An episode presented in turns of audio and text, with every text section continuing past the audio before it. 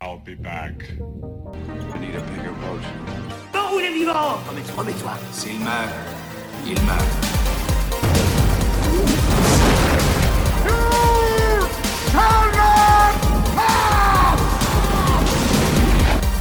I have come here to chew bubblegum and kick ass. Yippee pauvre con.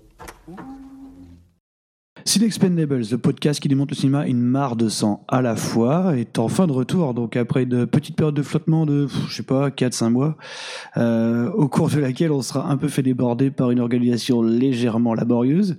Euh, on est revenu, mais on n'est pas resté sans rien faire quand même, on a, a plein d'idées. Euh, je suis Marvin, Movie Mechanic sur Twitter, et je suis avec Nico, et qui est Etriam, est-ce que ça va? Bonsoir tout le monde. Bah écoute, j'ai vieilli un peu plus quoi. Et on n'a pas branlé grand chose pendant quelques mois quand même. C'était bien. Non en fait, euh, ouais non c'est pas c'est pas complètement vrai. Mais on s'est fait radicalement submergé par une multitude d'événements variés et diverses, dont quand même un intéressant pour tout le monde qui arrivera prochainement normalement. euh, en écoute. Ça devrait, ça devrait arriver dans, dans peu de temps puisque, euh, puisque pendant que qu'on était absent euh, des, des flux RSS, on a quand même fait un petit passage à Podren. Formidable, bonne ambiance. Non, c'était vraiment un moment sympa. Euh, L'ambiance était vraiment, euh, était vraiment bien. Il y avait du café, il y avait de la bouffe. Il y avait beaucoup de café euh, en ce qui nous concerne. Ouais. Par contre, très peu de toilettes, hein, ça je tiens à le préciser. On fera, un petit, on, f- on fera une petite réclamation. Une seule toilette, c'est pas assez quand on boit autant de café. Non, ça a été un, un bon moment. Euh, Ouais, c'était un super moment, c'est bien passé. En plus, on a eu un public euh, euh, relativement, euh, relativement assez réactif, on peut dire, puisqu'on avait quand même un, un petit concept basé sur l'interactivité, Autant dire que ça aurait pu totalement merder, ce qui aurait été formidable. ce qui aurait été formidable. Et mais mais hélas non, oh non, oh non, on dit pas hélas du coup. Hélas, non. Ça a plutôt bien marché, l'organisation était au top. Il y avait des techniciens, ce qui nous évite de galérer une demi-heure avant chaque lancement d'enregistrement. C'est ce qui vient de se passer. Formidable. Euh, Exactement. Euh, puis non, puis on a rencontré du monde. euh, bah évidemment, euh, on a on a assisté à d'autres lives, on a rencontré euh, d'autres intervenants dans d'autres émissions, et peut-être que, que que les collaborations vont arriver. Euh, allez savoir. Ouais, ce serait, ce, ce serait pas mal tout ça de croiser euh, certaines personnes euh, dans d'autres émissions pour s'amuser un petit peu en dehors de notre zone de confort qui n'est pas très large actuellement. pour l'instant. Euh, donc aujourd'hui, euh, gros gros sujet, hein, puisqu'on va s'attaquer à, à une euh, certaine compagnie d'effets spéciaux qui est certainement la plus influente au monde actuellement. Ouais, un beau petit bébé euh, qui devient tentaculaire d'ailleurs accessoirement. Et ça s'appelle Weta Digital.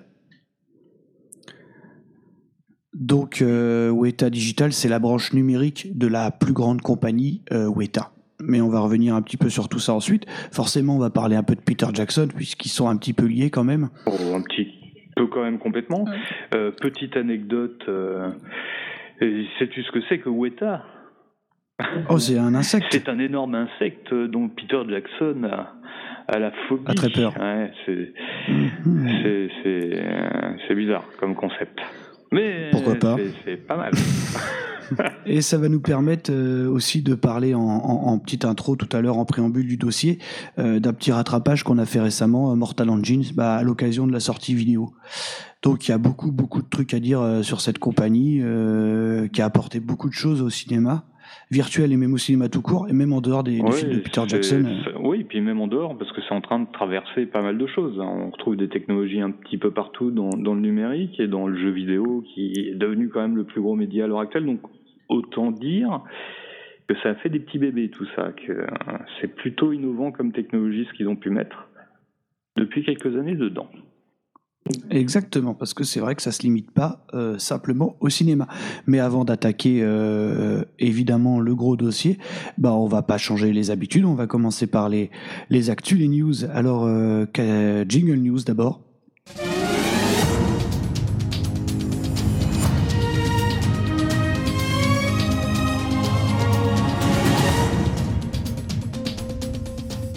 Et qu'as-tu donc pour nous aujourd'hui? Alors, comme tout bon fan euh, de, de, de qui se respecte, bien sûr, pour ne pas citer une plateforme de distribution streaming payante, Crunchyroll euh, a eu la bonne idée de récupérer les droits de Gundam, The Origin, Advent of the Red Comet, certainement le personnage le plus connu de la série Gundam depuis son lancement. Euh, c'est intéressant, on est sur un, un personnage qui, euh, qui a des origines un peu un peu française et arménienne, si je ne dis pas de bêtises, vu que son nom découle en fait de Charles Aznavour. Euh, donc personnage emblématique hein, qui euh, nous refait traverser les années dans les époques de dans l'époque de 78 hein, à la création du mythe Gundam euh, japonais. Donc voilà, c'est tout. C'est pour euh, c'est pour moi c'est gratuit. Là l'épisode 2 vient de sortir et et ça s'annonce pas trop mal. L'animation est plutôt belle et et c'est plutôt sympathique pour ma part. Donc tu recommandes alors? Ouais, mais alors moi j'ai un gros problème, c'est que j'ai tendance forcément à recommander ce qui va être estampillé Gundam. Alors après les avoir vus, au bout de 2-3 mois, tu te dis bah non, pas tous, c'était vraiment de la grosse merde. Mais euh, celui-là quand même un petit goût particulier, c'est un retour dans le passé bienvenu, je trouve. C'est- pas mal. Eh ben, écoute, en tant que en tant que gros double de Gundam, je vais te faire confiance. Alors moi j'ai euh, une news. Je vais juste passer deux secondes sur le décès de John Singleton. Euh, puisqu'on avait évoqué euh, John Singleton pendant notre épisode, euh, euh, notre double épisode Fast and Furious, puisqu'il est le réalisateur de Too Fast Too Furious. Euh, donc on n'avait pas forcément été très très sympa avec lui, euh, Oui, malheureusement. il l'avait un petit peu mérité quand même sur le coup, on va pas se mentir. il avait cherché. On regrette et Ouais. puis on sera puni pour l'éternité. Donc euh, RIP et on se rappellera euh, plutôt de, de Boys in the Hood. Ça sera plus sympa. Euh, mais ma news du jour, ce n'était pas ça. Sonic, Euh, puis- non. Absolument pas. J'ai non, non, non. Next. Euh, moi, je vais parler de euh, d'un remake euh, américain prochain à venir d'un petit film indonésien que tu connais probablement et qui s'appelle The Raid. Oh, J'ai mal. puisque j'ai vu aujourd'hui, alors je sais pas si elle nous est aujourd'hui ou si elle est un petit peu plus ancienne, mais que ce fameux remake va être réalisé par notre ami euh, Joe Carnahan. Donc autant dire qu'en fait, dans la même phrase, il y a eu beaucoup d'amour et de haine parce que j'aime beaucoup Joe Carnahan. Pour ceux qui ne sauraient pas éventuellement euh, qui c'est, c'est euh, bah, il a réalisé entre autres Mise à prix, le remake de la, bah, le la version cinéma de l'agence Tourisque et, euh, et surtout le film euh, le survival avec Liam Neeson la The Grey euh, qui s'appelle en français le territoire des loups je crois Alors, Ag- Agence Ouais, moi j'avais plutôt bien aimé, mais il semblerait que c'était pas forcément plus plu à tout le monde. Je trouvais pas mauvais. mais donc le problème c'est que voilà j'aime beaucoup Joe Carnahan mais l'idée du remake de The Raid euh, m'embête un petit peu euh, puisque le, le pitch a aussi été dévoilé. Euh, et ça alors c'est plus vraiment la même chose. C'est qu'apparemment on serait sur un agent un agent des forces spéciales de retour au pays en plein PTSD quoi. Oh, mon dieu. euh, qui apprend la mort, la, la, qui apprend euh, la possible mort de son frère euh, via des menaces, enfin, et qui se retrouve euh, je ne sais où à devoir aller sauver son frère justement. Euh, donc voilà. Et dans le rôle principal, je crois qu'on aurait Franck Griot. Alors à vérifier, si c'est dans le rôle principal ou, ou un second rôle. Euh, mais bon, voilà, euh, j'en parlais, j'en parlais sur Twitter tout à l'heure, et je me dis que ça va être très compliqué de de choper la. Bah, surtout de choper l'urgence et la violence de Ah, l'épisode est original. juste fantastique avec un scénario minimaliste. Ils t'ont fait un truc où tu t'emmerdes pas une seule seconde, où les chorégraphies sont sont, sont, sont superbes, moi je trouve personnellement. Et, et est-ce qu'il y avait besoin? Bah écoute, je sais pas, puisqu'on savait normalement que euh, quand ils ont commencé à parler de, de, de remake, c'était euh, euh, le réalisateur originel de The Red, qui, était, euh, qui est toujours d'ailleurs Gareth Evans, euh, qui devait s'en occuper. A priori, ce sera Joe Carnahan. Donc ceux qui se plaignaient déjà euh, du fait que The Red 2 soit trop scénarisé, à mon avis, ils peuvent se faire du souci, parce que là, là je pense qu'on est on on n'est pas dans la même catégorie. Ouais, donc du coup, mon coup sur, sur Centro, avec le réel de Fast and Furious 8, on s'en fout, quoi. C'est Ah, c'est ouais, plus cohérent, Ça me paraît pas mal aussi. On va voir ce qu'ils vont faire avec des dilos géants, mais bon, ça peut, ça, ça peut le faire aussi. On, verra ça plus tard. Je pense qu'on va être bon pour les news. Correct. Correct. Donc, euh, du coup, on va. Alors, euh, on va commencer évidemment euh, notre gros gros dossier. Mais par le petit dossier, non? Oui, bah, on commence le. On commence. Voilà, on rentre dans le gros dossier par le petit dossier, puisqu'on s'est dit qu'à l'occasion d'une sortie vidéo d'un film qu'on n'a pas pu voir en, en salle, parce que pour ceux qui ne seraient pas au courant, on n'habite pas dans une très grande ville, et donc pour choper des séances en VO euh, chez nous, c'est un petit peu la, la Ouais, guerre. quoi. quand ouais, pour choper des séances tout court, des fois, hein, un- une diffusion sur à peine une semaine, Aussi. hum, compliqué. Bon, pour celui-là, en plus, euh, c'était compliqué. Euh, donc, on va parler de Mortal Engines. Donc, à l'occasion de la sortie vidéo, on a pu le voir. C'est le dernier bébé maison des studios Weta. Et donc, on s'est dit que c'était l'occasion euh, de revenir dessus. Donc, euh, Mortal Engines, pour ceux euh, qui s'en rappellent pas, ça ressemblait à ça.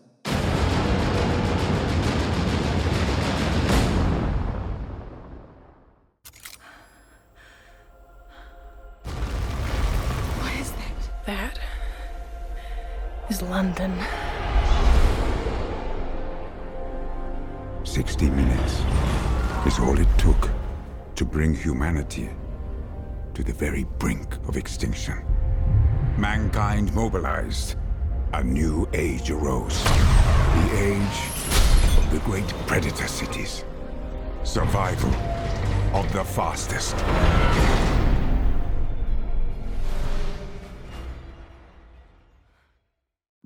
Alors, donc, Mortal Engines, c'est sorti en 2018. Ça dure 128 minutes. C'est euh, réalisé par Christian Rivers et c'est produit et coécrit par Peter Jackson, puisqu'il l'écrit avec euh, sa femme, comme d'habitude, Fran Walsh Voilà. et Philippa Boyens. Au casting, on a Robert Sheehan, Era Ilmar et Hugo Weaving notamment. Et donc, euh, ça nous, nous conte une histoire post- post-apocalyptique euh, avec des grandes cités euh, qu'on appelle les cités prédatrices, donc qui roulent sur des terres désolées et qui avalent euh, des, des plus petites villes. Et donc, euh, sur une Je suis petite ville. je me fais toujours autant marrer. Donc-. C'est tellement con. Ouais, je sais, je sais, je sais. Et donc, on, on aura aussi une sombre histoire de vengeance familiale, puisqu'une jeune femme nommée Esther Shaw va se retrouver aspirée à l'intérieur de la plus grande cité prédatrice, euh, Londres, dans notre cas, euh, et va pouvoir donc tenter de s'attaquer euh, à quelqu'un d'eau placé dans cette ville. Je ne me rappelle même plus quel. le capitaine de euh, Londres. Voilà. Incarné donc par attends, Hugo Weaving. il est vraiment capitaine parce que en fait au placé tu sais pas trop, tu sais surtout que c'est un chercheur mais qui a théoriquement pas tant de pouvoir que ça. Il fait un putsch mais il n'est pas censé avoir tant de pouvoir que ça, ce qui dérange le maire Ouais, d'ailleurs. mais il, il est dans la cabine. il- Ouais mais il est, il est dans la cabine avec toutes les fenêtres et les boutons. Donc il est Donc, il est forcément capitaine. capitaine. Pour moi, quelqu'un qui, est derrière- qui est derrière les pilotes dans la, dans la grande cabine avec les fenêtres, il est capitaine, je vois pas les problèmes. Donc, avant, euh, avant que je commence, je vais te laisser la parole et tu vas pouvoir me dire euh, ce que, ce que tu as pensé Alors, de ce ce que j'en film. ai pensé, ce que j'en ai pensé, il y a plusieurs choses en fait. Euh, pour moi, c'est un peu le film qui a le cul entre deux chaises. Ça veut dire que euh, il y a des choses. on va retirer le côté Weta digital pour le moment. Il y a des choses que j'aurais trouvé formidables dans le film à développer qui ne qui n'ont pas du tout été. Et pourtant, pour moi, c'était peut-être les éléments qui m'intéressaient le plus ou que je trouvais le plus fouillis. Euh, Il y a toujours la question du bah pourquoi? Parce que le pourquoi de la fin, tu le comprends pas Mhm. trop. Euh, les autres, qu'est-ce qu'ils veulent faire, qu'est-ce qu'ils veulent pas faire, pourquoi est-ce que euh, les les les les, les, en- les- les gentils, euh, je sais pas quoi, mandarins, asiatico, euh, peuple euh, hippie, statique et non nomade. n'acceptent pas ou ne veulent pas des cités qui se déplacent. Enfin, il y a beaucoup de questions qui restent en suspens. Et en même temps, j'ai trouvé l'univers super attachant. Euh, cette histoire de gigantisme et de mettre des tout petits humains au milieu de tout ça dans une guerre personnelle à la limite, mais surtout tu vois qu'il y a toujours plein de vie, c'est toujours très vivant. Enfin, tu crois au concept des villes. Euh, je sais pas. Tu penses surtout que c'est un one shot qui a été fait en sachant qu'il y aurait jamais une trilogie ou que ce serait peu probable. Et malheureusement, bah, l'histoire fait que euh, c'est comme ça, vu ce qui s'est passé dans le besoin. Après, en partant plus sur le côté visuel, je trouve que c'est bah, Weta Digital a, a, fait du super beau job, quoi. Enfin, moi, je, te, je t'en avais déjà parlé. Moi, l'une des scènes, la première scène du film, je crois qu'il est présente dans le trailer d'ailleurs. Euh, si ouais, trailer relativement intelligent d'ailleurs, puisqu'il me semble que quand on voit le trailer, on a l'impression que comme d'habitude on nous spoil le film, mais en fait non, non, euh, passé les, les 15 premières minutes, euh, on n'a pas vu l'image. Euh, cette fameuse film, alors je ne sais plus comment tu appelles ça à chaque fois, mais cette fameuse petite ville, ces fameuses petites villes qui se séparent en groupes très rapidement à, à l'arrivée de la grande et méchante de Londres, euh, se replient comme les bouquins pour enfants, et je, je trouve tous ces on appelle ça un pop-up, monsieur. Oh, un pop-up, un livre pop-up. Et j'ai trouvé cette idée euh, super. Et enfin, ça marche. Tu dis pas, ouais, c'est. Non, ça, ça fonctionne. Euh, par contre, il y a des couacs à côté. Je trouve que tu as des incrustes en fond vert. Euh, bon, ça, on en a déjà parlé aussi. Les fameuses scènes où ils se baladent dans ce que tu as l'impression d'être des ruines, mais au final, bah non, c'est juste les empreintes des chenilles. Euh, bah, c'est dégueulasse, quoi tu, tu vois le fond vert à perpète et c'est pas propre. C'est au niveau du visuel, il y a, pour moi, il y a un peu tout, mais le, le, le meilleur l'emporte quand même. Euh, après, il y a beaucoup d'inspiration. Enfin, moi, j'ai eu des mm. sensations de, de, voir du Matrix à certains moments, euh, de, enfin, de voir des constructions, euh, des fois, de, de Genève. Enfin, il y a beaucoup de choses qui s'enchevêtrent, mais j'ai quand même un gros goût en fait dans la bouche après avoir vu le film. Je le trouve pas mauvais, je le trouve pas incroyable, mais pas mauvais. Mais j'ai surtout un goût de, de, de, de produit totalement inachevé, euh, qui manque énormément de développement pour malheureusement se baser sur l'intrigue la plus simpliste et la plus rapide en fait. Quoi. Et bah, déjà, il faut savoir qu'à la base, en fait, euh, je crois que Peter Jackson sort euh, exténué de, de, la trilogie Le Hobbit, et euh, pour une histoire de, de, droit qui arrive à expiration, il coécrit le scénario donc avec sa femme assez rapidement. moi, moi, ce que j'en pense, avant de commencer à dire ce que j'en pense, je vais quand même mettre un tout petit carton jaune sur la com un peu foireuse. autour du film, il y a un truc qui me ah dérange un petit peu, c'est que sur l'affiche, euh, en, très gros, en, surtitre, tu as par euh, le réalisateur de euh, Lord of the Ring et The Hobbit. C'est faux. Euh, je veux dire, Peter Jackson, il est producteur sur sur le film et, il, il le réalise pas. Ce que je veux dire, c'est que ça peut porter à confusion auprès peut-être du, du, public euh, euh, lambda, je veux dire, euh, voilà, sans, sans, aucune condescendance ou rien. Hein. C'est juste que il y a des gens qui vont au cinéma uniquement pour se divertir. Et quand tu vois un intertitre euh, hyper balèze par le réalisateur de machin machin, bon bah tu penses euh, peut-être que Peter Jackson aurait pu. or c'est pas le cas. Puis et en plus je trouve pas ça hyper respectueux, bah déjà pour le public et en plus pour Christian Rivers qui, qui est réalisateur de ce, de ce film. Alors, Alors je pense que c'est un choix de studio. Peter hein, Jackson n'a pas réalisé le film? Euh, je ne sais pas vraiment, je pense qu'il était fatigué. Alors, il aurait dit que Christian Rivers euh, travaille avec euh, eux depuis plus de 25 ans. Il a commencé 27, à dessiner crois, des... Oh, écoute, Peter n'a peut-être pas les idées précises sur les chiffres, mais il sait où il va. et je pense qu'on lui a cassé les couilles avec ses affiches, ok? Non, mais c'est un choix de studio, il est pour rien. Et puis, et puis on peut dire quand même que c'est un film qui est euh, écrit, enfin bon, écrit euh, à partir de d'un ouais, roman enfin, qui s'appelle, euh, euh, je sais plus, Mécanique fatale, je, je crois. Je ne sais plus non plus. je porte noté le même nom, en fait. part, il, il, porte, il porte le même nom. c'est le premier tome d'une série qui s'appelle Tom et Esther. Il s'appelle, bon, en gros, Mortal Engines, quoi, de Philippe Rive d'ailleurs. Mais c'est coécrit, financé par Jackson euh, dans ses studios. Forcément, c'est pas juste un prête-nom, hein, c'est pas ça que je veux dire. Il a évidemment une influence sur le film. Mais ce que je veux dire, c'est que je trouve pas ça hyper respectueux euh, pour le public euh, qui peut penser euh, ce qu'on a déjà dit. Et pour Christian Rivers, qui est quand même le réalisateur, ouais, Christian Rivers, c'est un mec qui travaille avec lui depuis, ouais, depuis 27 ans, je crois. Enfin, entre 25 et 30 ans, on va dire. Et c'est son storyboarder attitré depuis Branded, en fait. Voilà, tout à fait. Il préparait son premier film et euh, bah, après 27 ans et, euh, et comme le dit Peter Jackson, je n'en avais plus l'énergie.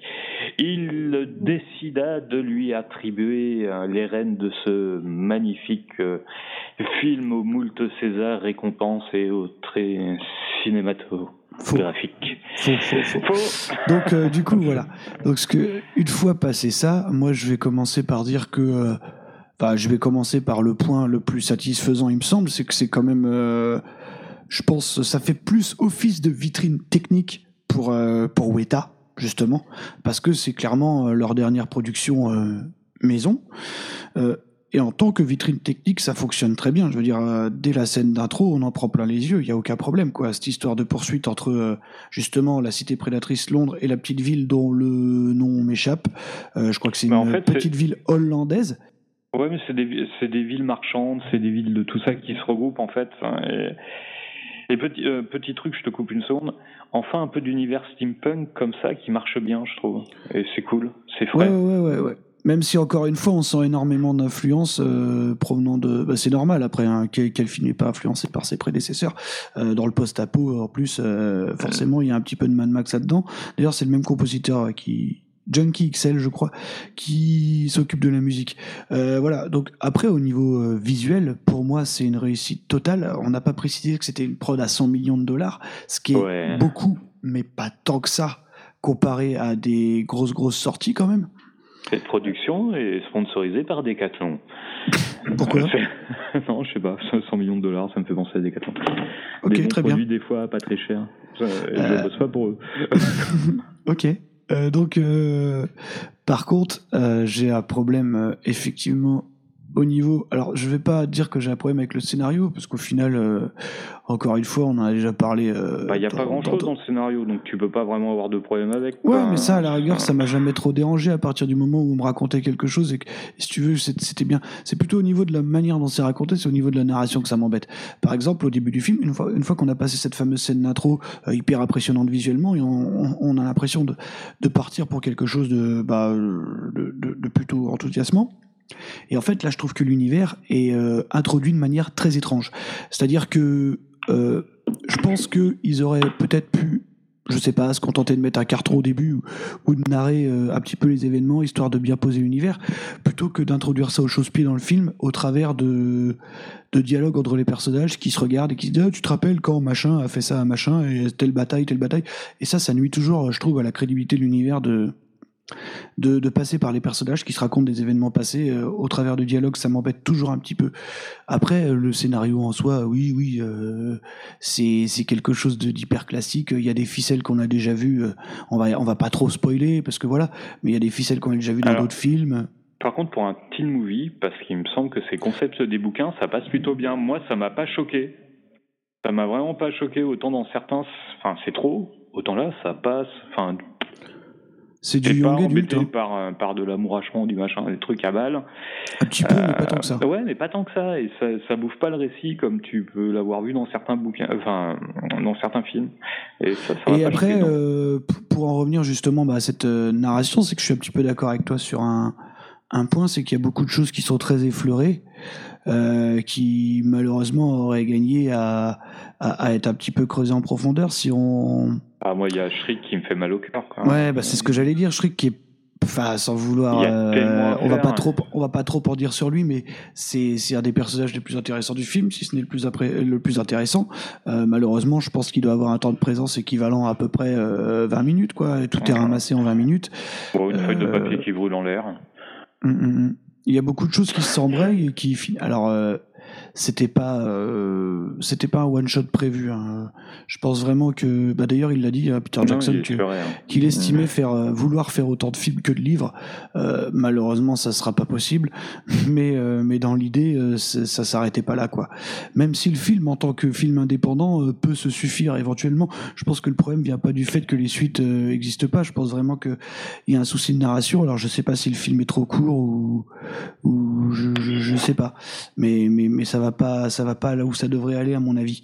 Euh, après, une fois passé le une fois passé l'introduction, une fois l'univers bien posé, ça va quand même beaucoup mieux. Euh, le film lâche un petit peu les chevaux Et, euh, et voilà quoi, ça, se passe mieux on peut, se reconcentrer sur euh, sur ce qui fait quand même tout le sel du film, c'est son aspect visuel, euh, voilà, hyper convaincant quoi.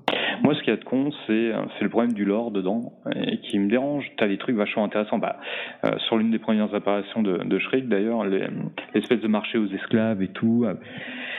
Il y a plein de trucs à voir là-dedans, à faire, et au final, tu, tu l'effleures à peine et Mm. tu te barres pour euh, revoir une autre scène qui est intéressante euh, dans une cité euh, dans les airs, quoi. En fait, tu aurais envie de voir plein de trucs. En fait, tu sens que tu as la possibilité d'avoir un, un univers énorme et tu, enfin, il y aura probablement jamais de réponse sur, la re- sur le reste, quoi. Et, euh, et je trouve ça triste, en fait. Moi, le peu, ouais, c'est ça, c'est le, le petit goût que tu as dans la bouche quand euh, c'est pas fou, mais c'est, ça aurait pu être très bien et tu avais envie d'en savoir plus et t'es dégoûté parce que c'est effleuré au lieu d'aller euh, plus profond. Et moi, c'est ça qui, m'embête avec ce, ce film, quoi. Moi, euh, ce que tu viens de dire, ça me fait, ça me fait quand même par contre rebondir sur un truc. Euh, c'est que euh, notre ami Christian Rivers, donc c'est le storyboarder euh, officiel attitré de Peter Jackson depuis Branded, comme on l'a dit.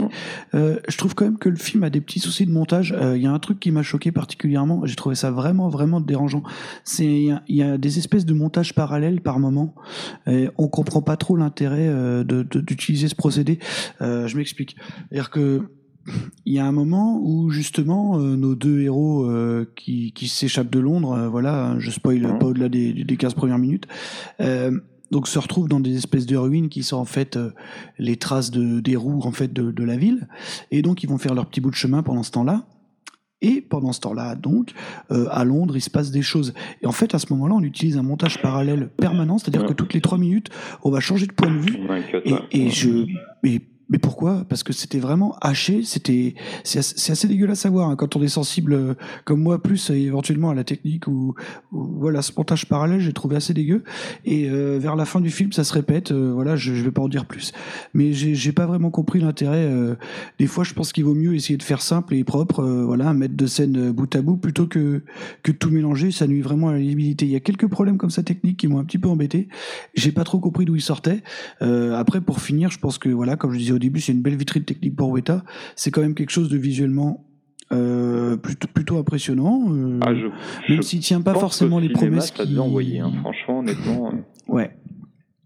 Ouais, je pense, ouais, je pense. Même si, euh, voilà, on va pas non plus être euh, dithyrambique là-dessus, c'est qu'une fois passé sa scène d'intro, il y a quand même euh, un gros ventre mou avant que ça reparte un petit Ouais. peu et, et que ça relâche les chevaux. Mais bon, voilà, dans l'ensemble, dans l'ensemble, c'est un truc euh, qui, vaut le coup, qui vaut le coup d'être vu, qui laissera un souvenir impérissable probablement à personne. Alors euh, voilà, juste pour euh, pour terminer, euh, flop total. Euh, je crois que 20 millions en au 5 niveau de ce qu'on appelle le C'est pas bon. euh, 20 millions, ouais, même pas 20 millions de dollars, mais sur le sol américain. C'est le domestic gross, donc c'est ce qui est le plus important. Donc pour un film qui coûte entre 100 et 110 millions, il en rapporte dans le monde entier même pas 70. Donc c'est clairement un, un échec total. C'est le cinquième euh, film ayant perdu le plus d'argent immédiatement. Donc c'est moins que John Carter, mais c'est quand même pire que les 47 Ronin. Donc euh, voilà Pardon. quand même. Donc je pense qu'on est bon pour Mortal Engines. On va pas, on va pas non plus, euh, on va pas non plus Il passer n'y a des pas de heures. quoi épiloguer dessus, mais, euh, mais, euh, mais je regrette pas de l'avoir vu, honnêtement. Voilà, ça se regarde plutôt bien, surtout, et comme tu dis, pour la prouesse de Weta, quoi. Euh, Voilà, exactement. Et donc ça va nous permettre eh ben, d'attaquer le, le- le gros du sujet de la soirée du coup. Et oui, Puisqu'on s'est dit que voilà, il- si- s'il fallait parler d'une compagnie d'effets spéciaux à l'heure actuelle et, et dans les euh, allez, euh, 15-20 dernières années, bah, c'est évidemment Ouais, Weta. C'est évidemment Weta, Weta Digital Ouais, Il y en a une qui truste tout. euh, de, de... je suis désolé quand j'ai vu qu'ils avaient fait Hercule et Xena la guerrière, mais j'étais fou, quoi. Ah mais attends, Alors, attends, attends, attends, attends, on va y revenir, t'en fais pas. j'ai On va y plus revenir, rien fait ton enfance, tu comprends Euh, ouais. Alors du coup, on a divisé ça en plusieurs parties et puis euh, voilà, on va, on va faire ça tranquillement. Euh, on va parler de un petit peu, on va, on va introduire rapidement le sujet. En plus, ensuite, on parlera des travaux de Weta euh, dans ce qu'on appellera le Jacksonverse, Mhm. Tu vois. Euh, ensuite, on passera aux travaux de Weta hors Jackson Rules, puisqu'il y en a un paquet aussi, et on s'attardera un tout petit peu à la fin euh, sur les techniques et les technologies développées par euh, Weta, les studios Weta eux-mêmes. Et donc sur l'impact qu'ils auront, qu'ils ont eu et qu'ils continueront d'avoir sur l'histoire du cinéma virtuel, voire du cinéma Ouais, tout je court. pense qu'ils ont révolutionné quand même ça pour, à mon avis, encore 10 à 20 ans. hein. Surtout avec une DTEC, mais euh, ça va faire On va en reparler tout à l'heure. Donc, euh, on va commencer euh, tranquillement à, à dérouler l'histoire hein, rapidement. Alors, on va pas être hyper exhaustif, on n'est pas là pour, euh, pour rentrer C'est dans tous les détails. On est juste là pour parler. En plus, Ah, sinon, pour 6 heures, clairement. Mais donc voilà, on va remonter l'histoire tranquillement et puis on va parler de, de ce qui nous intéresse hein, évidemment et de ce qui nous semble vraiment des balises importantes. Donc en fait, bah, l'histoire de, de Weta Digital, on est d'abord obligé d'évoquer Weta Workshop, donc qui est euh, qui a été créé avant euh, avant Weta Digital, avant l'arrivée de Peter Jackson d'ailleurs, puisqu'elle a été créée par euh, Richard Taylor, donc fondateur et directeur, qui officie encore aujourd'hui. Euh, donc ça a été créé en 1986 et donc euh, on les a notamment connus pour les, les créations de créatures et de moulages dans, dans ces fameuses séries télé qui ont fait toute ton enfance et la mienne, euh, soit dit en passant, Hercule et alors, workshops, on est vraiment dans euh, l'équipementier, hein, costume, équipement, etc. Pour reprendre là- là-dessus, on n'est pas encore dans le, dans, le- dans le numérique à pleine balle. Non, encore aujourd'hui, on est toujours sur la, la Voilà, production value quelque part. On est sur les décors en dur, les Le costumes, euh, les accessoires. les petits artisans du coin, Ouais, mais mais qui fait un, ouais, Mais qui du fait bel un super job. Quoi. Donc ils ont bossé euh, sur euh, les Feebles, euh, Créatures Célestes entre autres. Euh, ils ont fait plein de trucs en fait. Je pense que si on devait tout lister, ça nous prendrait, comme on l'a dit, des heures. Après, on peut garder quelques trucs, mais c'est aussi des gens qui font des concepts. Euh, par exemple, pour Mad Max Fury Road, alors évidemment sur Branded, puisqu'ils s'occupaient bah, des créatures et des moulages, il me semble. Euh, et la dernière en date, là, pour boucler la boucle, c'était le blockbuster chinois. Euh, The Wandering Earth, qui a été euh, bazardé sur Netflix euh, à l'international. Sais-tu comment j'ai connu cette société? Avant de m'y intéresser vraiment. Non. Alors, comme tout fan de bon méca, le gros casse-couille revient. Euh, forcément, il y en a un qui aura marqué toute une génération et qui s'appelle Evangelion. Et, et en cherchant un petit peu, parce qu'à une époque, il y avait de folles rumeurs sur une adaptation cinématographique euh, aux USA. Euh, Mais la rumeur bah, court non, toujours. mais hein. elle court toujours, messieurs, ça devient une arlésienne, quoi. Au bout de plus de 10 ans, c'est- un peu comme le retour de Duck Nukem dans le jeu vidéo, quoi. Et des fois, en fait, quand il arrive, tu voudrais qu'il soit jamais revenu, quoi. C'est- euh, Tu voudrais qu'il reparte très, très Et, vite. euh, et donc, ils avaient créé les premiers concept art dessus. Euh, alors qu'on ne retrouve plus sur leur site, hein. Mais qu'on arrive à retrouver assez. Tu m'as pas envoyé un lien tout à l'heure, c'est euh, euh, hein. pas, c'est pas de chez eux, hein. c'est des petits malins qui ont récupéré les concept art. Mais c'est comme ça que j'ai connu ces sociétés-là. Euh, sur du boulot euh, d'illustration, euh, premièrement, avant de, de pencher un peu plus. Et que dire de la qualité et de l'envie? Mais, mais, mais, mais pour l'instant, pas de finition. Alors, je, euh, bah, J'allais dire, si- s'il y en a un jour, ce sera peut-être pas eux. En même temps, vu qu'ils trustent tout ce sera certainement eux, mais bon. Ouais, je euh, pense que je pense qu'ils nous euh, enterreront vu euh, ces, bonnes âmes de chez Weta. c'est- C'est fort probable. Donc évidemment, ils ont travaillé de pair avec Weta Digital sur quasiment tous leurs projets. euh, le plus massif étant euh, Le Seigneur des Anneaux, puisqu'on est entre 8 et 10 ans de boulot. Euh, mais on va y revenir. Euh, parce qu'en fait, là, nous, on est plutôt là aujourd'hui pour s'intéresser à Weta Digital, donc la division numérique, euh, qui a été créée en 93 donc par euh, évidemment donc Richard Taylor, qui était déjà à la tête de Weta Workshop, et par euh, Peter Jackson et Jamie Selkirk, qui était un monteur et producteur néo-zélandais. Puisqu'on parle d'entreprise néo-zélandaise, il convient de le préciser, euh, parce que c'est très important, bah, notamment pour les, pour les coûts de production. Tout à En fait. Mais, mais, mais dis-moi, euh, père euh, Marvin, euh, Oui. raconte-moi ton histoire euh, que tu me racontes depuis deux semaines maintenant. À propos de ta magnifique entreprise et, et de cette création euh, euh, mono-PCiste, Euh, je t'en prie. Attends, mais tu vas vite, tu vas trop vite. Oh, Non, mais t'as raison, non, non, mais t'as raison. Plus celle-là, je peux plus t'entendre avec ce truc. Mais elle est magnifique et tu vas même pouvoir l'appuyer, tu vas pouvoir l'appuyer. Non, parce qu'on sait bien qu'ils ont toujours été les spécialistes de l'under-budget. Hein. Euh, moins maintenant, parce qu'entre-temps, on a quand même eu des grosses, grosses prods. Hein. Je sais que sur King Kong et sur la trilogie du Hobbit, on n'était plus dans des... ouais, dans des films à bout de ficelle. Euh, mais euh, comme on disait tout à l'heure, Mortal Engines, euh, ça coûte moins cher que Iron Man, le premier film du MCU, par exemple.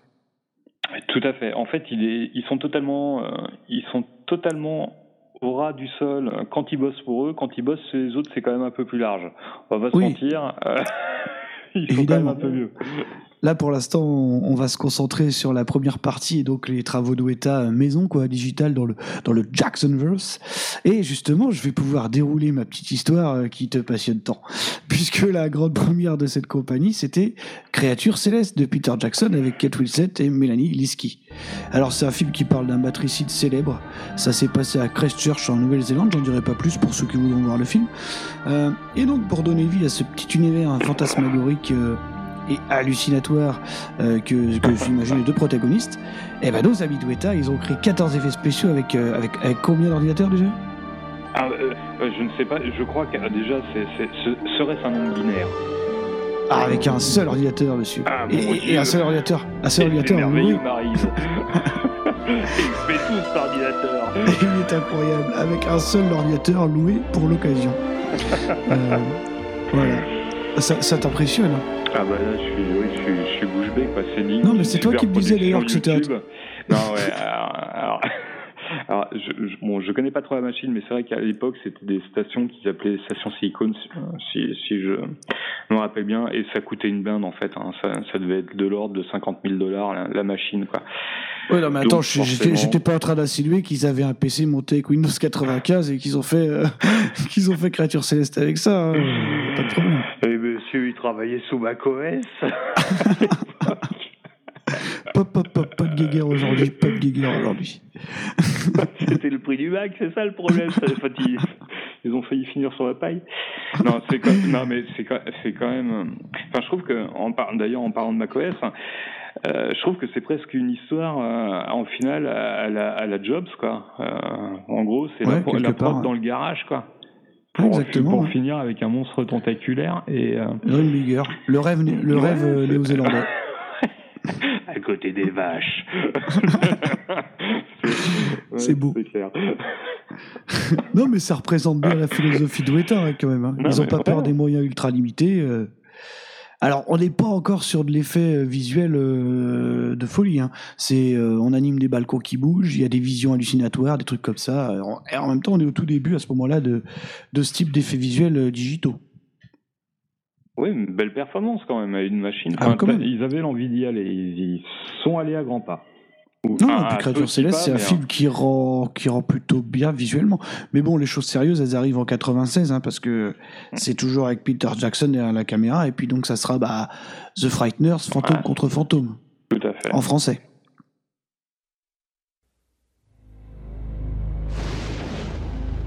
There has been a destructive force unleashed on this town such as I have never seen.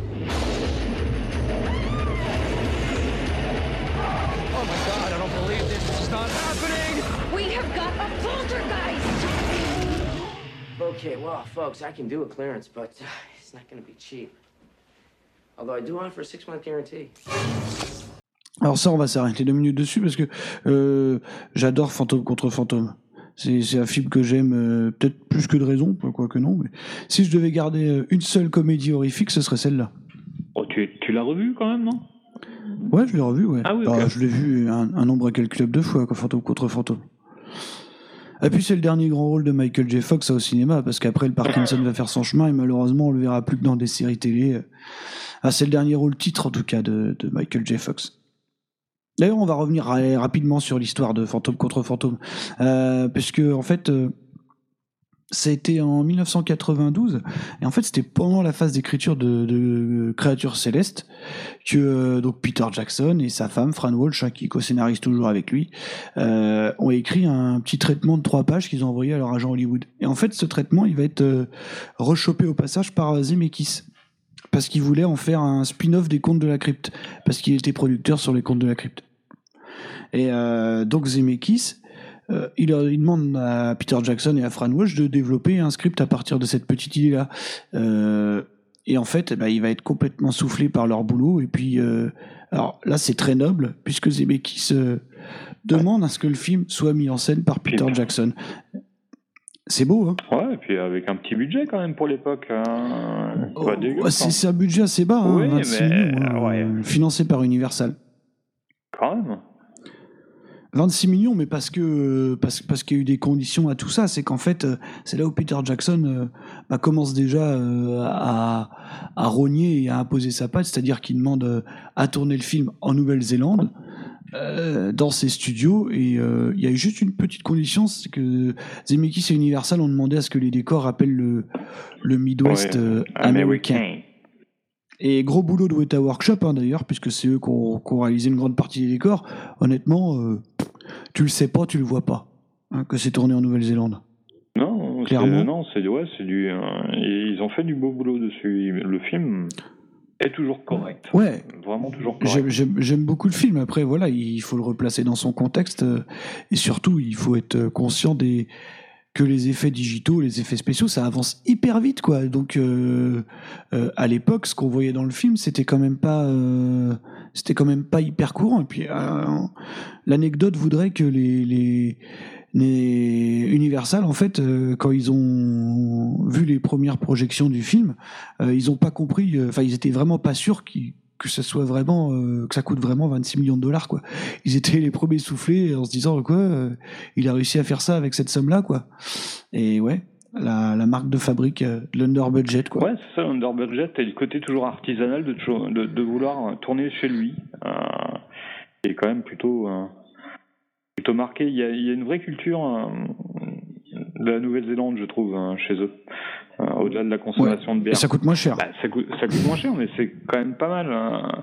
La plupart du temps, ils rêvent tous de se barrer hein, et d'aller travailler directement dans les gros studios. Quoi. Donc, euh, c'est quand même bien tout ça. Ouais. Eh, grosse, grosse étape, hein, d'ailleurs, puisque, encore une fois, on va faire la petite analyse technique. Hein Est-ce que là, monsieur, on est passé à combien d'ordinateurs pour ce. Oh, À combien de stations, excusez-moi Ouais, euh, alors station, j'irai pas jusque là parce que généralement t'en as qu'une seule pour faire le boulot, mais il te faut plusieurs machines pour travailler. Excusez-moi, excusez-moi. Oh, je, je sais pas, je vais, je vais monter par palier de 10, on va gagner du temps. Alors, euh, serait-ce Ah. 10, 20, 30 Non, Oh, mais c'est Non. énorme, me dis pas une quarantaine.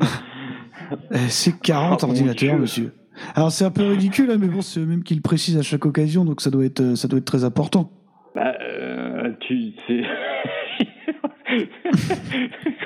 un super développement de Ah, bah, c'est pas mal, c'est pas mal. Ça fait 39 de Bon, plus, ok, monsieur. les mecs travaillent sur les tables de camping dans le jardin. euh. Ouais, mais on l'a dit, c'est dans le regard, c'est la Startup Nation un petit peu quelque part. Euh, et pour la première fois, euh, bah, c'est là qu'ils vont commencer à développer des techniques euh, spécialement pour le film.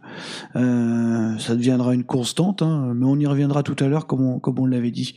Parce qu'on a quelques effets spéciaux quand même qui, même encore aujourd'hui, euh, bah moi, euh, me font toujours le même effet. Quoi. Bah, justement, les, les spectres, là, les animations spectrales tout en transparence, et puis on a ce, cette espèce de faucheuse là qui sort des murs. Euh, qui, alors oui, aujourd'hui tu montres ça à, à quelqu'un qui est gavé aux effets spéciaux euh, modernes, il va te dire Ah, mais alors que non. Moi je me rappelle quand euh, quand on le voyait, on disait ah mais c'est incroyable, qu'est-ce qui se passe quoi.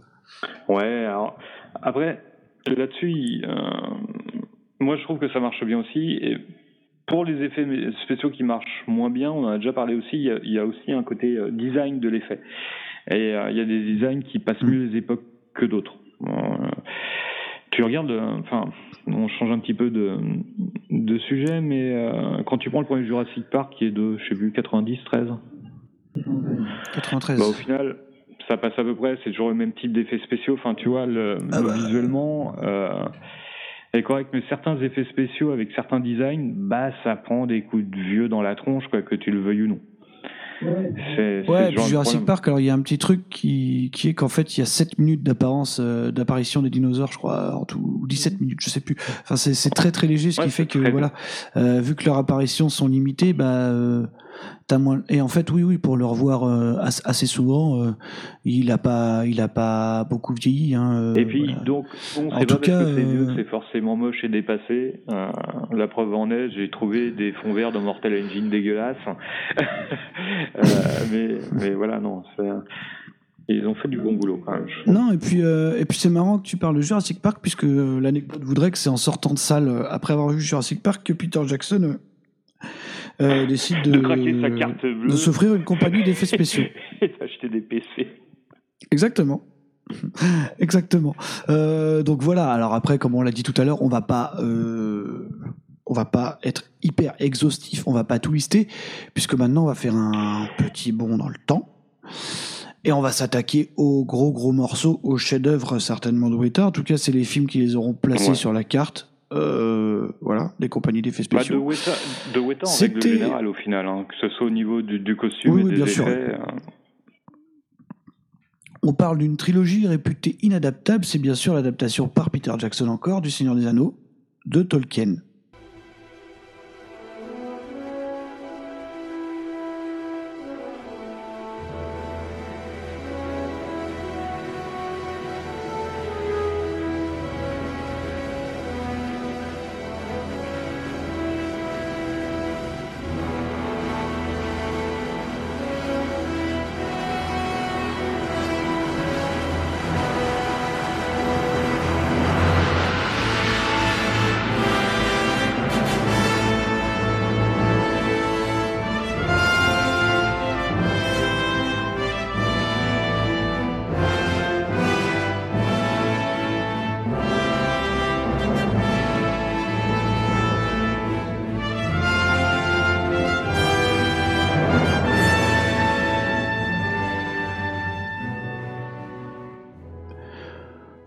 Projet gigantesque. hein. Ouais. Je- on refera pas toute l'histoire.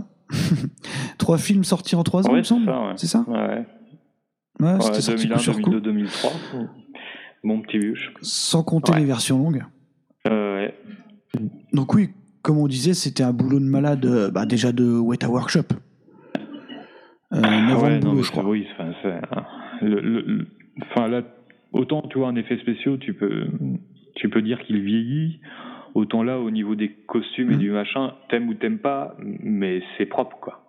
C'est euh, Bah, un, un boulot magnifique une, euh, quoi, qui a été fait là-dessus. Il y a un abattage de travail euh, hallucinant, quoi.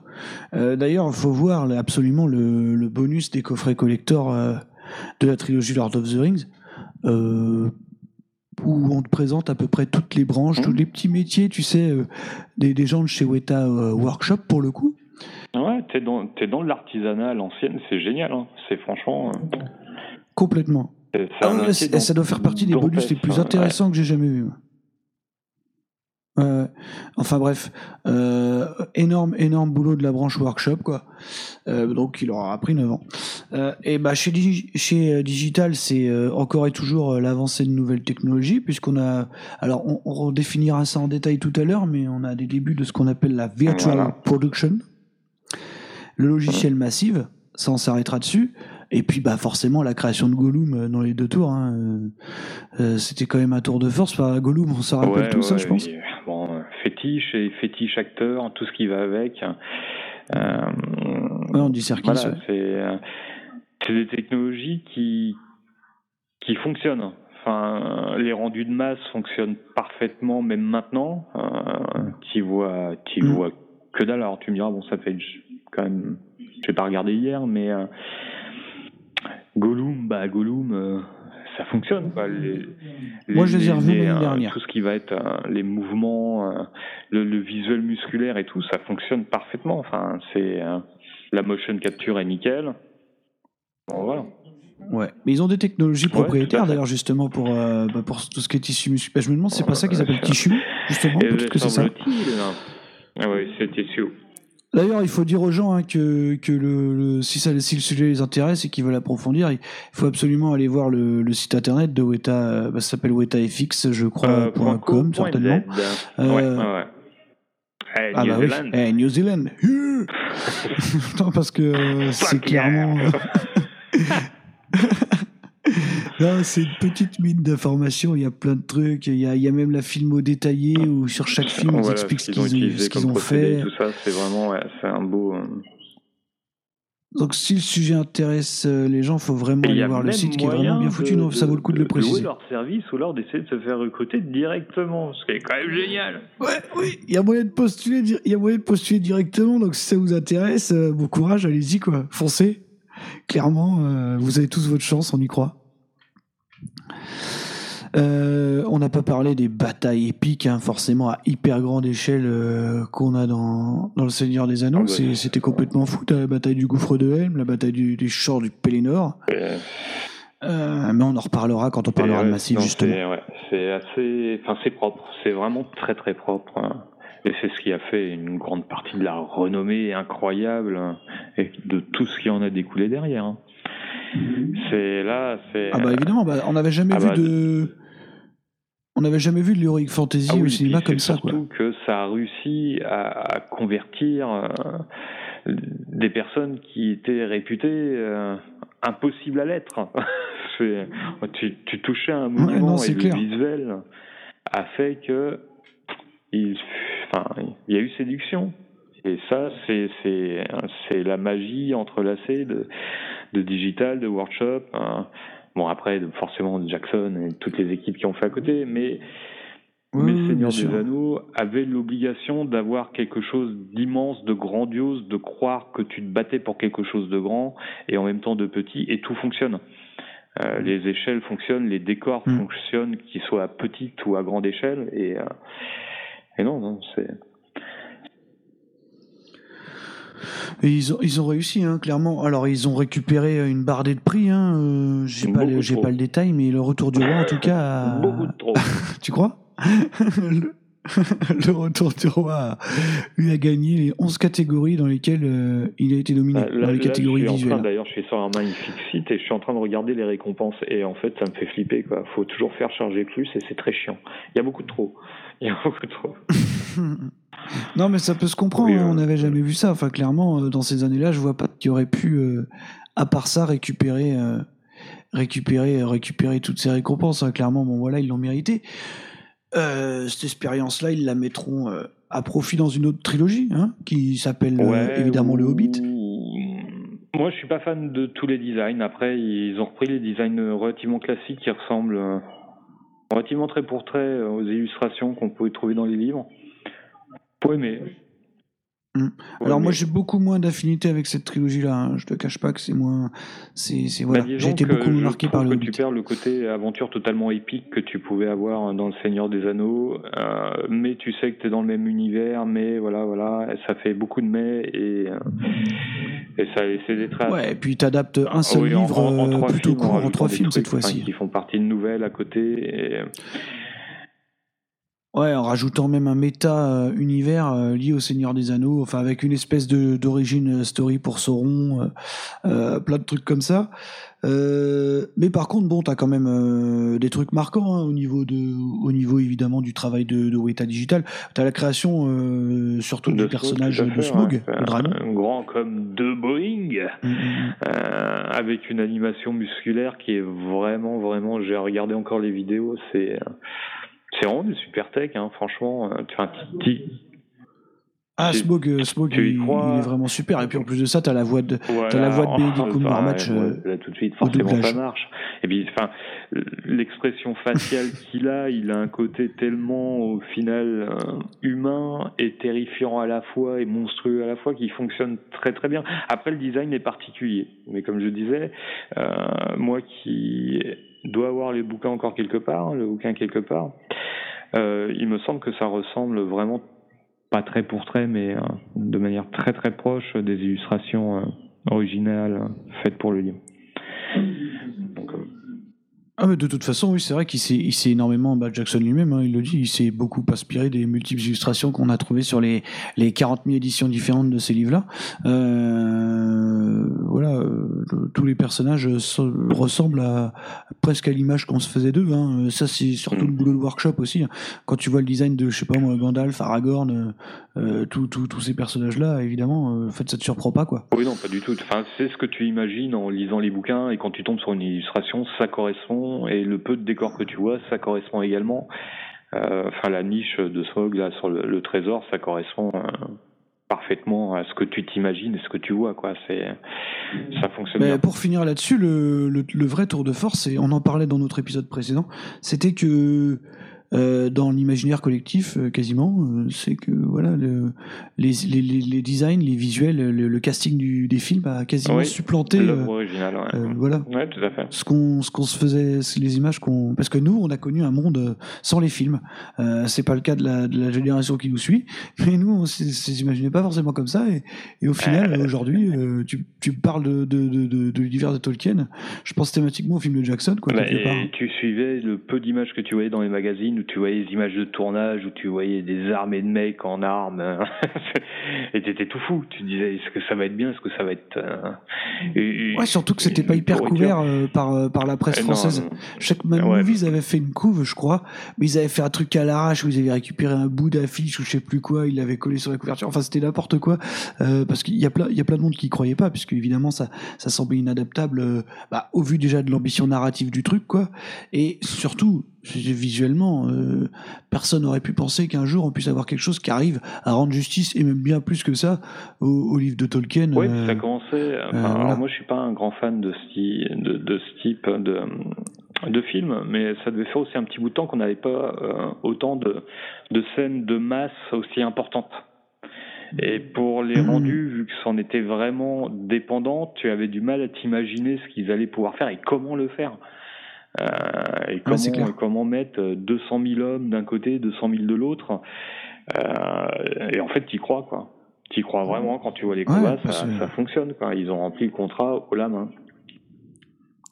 Et oui, grâce à l'ajout de des Et de technologies fin ordinateur de plus. Euh, Alors là, j'ai pas, les, pas les chiffres pour celui-là.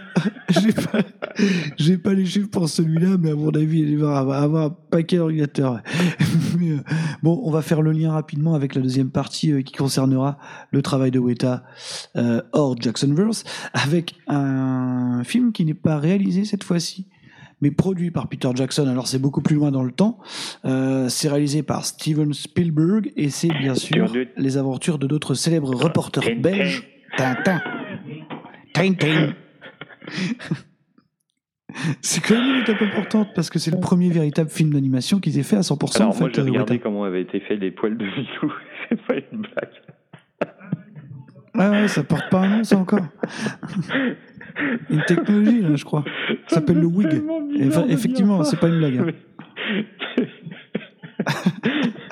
Mais c'est vrai, c'est bien fait. Il a le poil bien rêche comme tu oh Oh mon dieu. Ah. Ah, Ouais, donc t'es intéressé non, par alors moi, la. je vais être franc, le film, quand, quand je. Le poil enfin, soyeux, moi, la truffe au vent, Je suis quoi. pas fan euh, vraiment du film. Et euh, en fait, le visuel, je, je, suis- je suis pas fan. Moi, je suis resté, je crois que je suis resté vraiment basé euh, sur l'animation et les vieux films qui avaient été faits avec l'orange bleu et tout ça, là, euh, il y, a, il y a moult années maintenant. Euh, D'ailleurs, je me demande si c'était des films ou des séries télé à l'époque. J'ai un doute. C'était, des des films. C'est Tintin et les oranges. C'est Tintin et les Ouais, oranges je bleus, c'est ça quelque chose comme ça. C'est pas l'orange parce que l'orange Ah bleu oui, c'est plus une euh, salle de ouais, sport ouais. que. c'est peut-être pour ça que j'ai des doutes. Et euh, Eux, il y avait Tintin euh, et, et un autre dont le nom m'échappe. Il y avait aussi des films d'animation en dehors de la série. C'était Tintin et le lac requins, je crois. euh, et ouais, euh, le, alors techniquement c'est bien fait. Après moi je suis pas Ah sensible. euh, Enfin, j'ai pas été sensible euh, au, au cara design et tout ça. Oui, c'est enfin c'est Tintin. Là il n'y a pas de souci. Euh, c'est Haddock. Enfin la, la voix du capitaine Haddock. Grosse performance capture Ouais, encore. la, hein. la performance capture est dingue. Les, les voix sont dingues en, en, en VO, je trouve. Euh, Mm, mm. Ouais, la, la VO est bien plus euh, est bien plus convaincante que la VF. D'ailleurs, c'est dommage pour euh, pour ce Bah, métrage-là. ouais, euh, là, il y avait, y intensité à faire une, une VF euh, folle par honneur, mais bon, c'est euh, comme ça. Mais je j'ai pas été sensible, hein, j'ai ouais, je suis pas sensible euh, vraiment au visuel qui a qui a été fait. Donc je je préfère que toi tu en parles sur ce qui t'a plu que que, que moi, je sais pas, je trouve qu'ils ont des proportions bizarres en plus, hein, il y a des trucs étranges.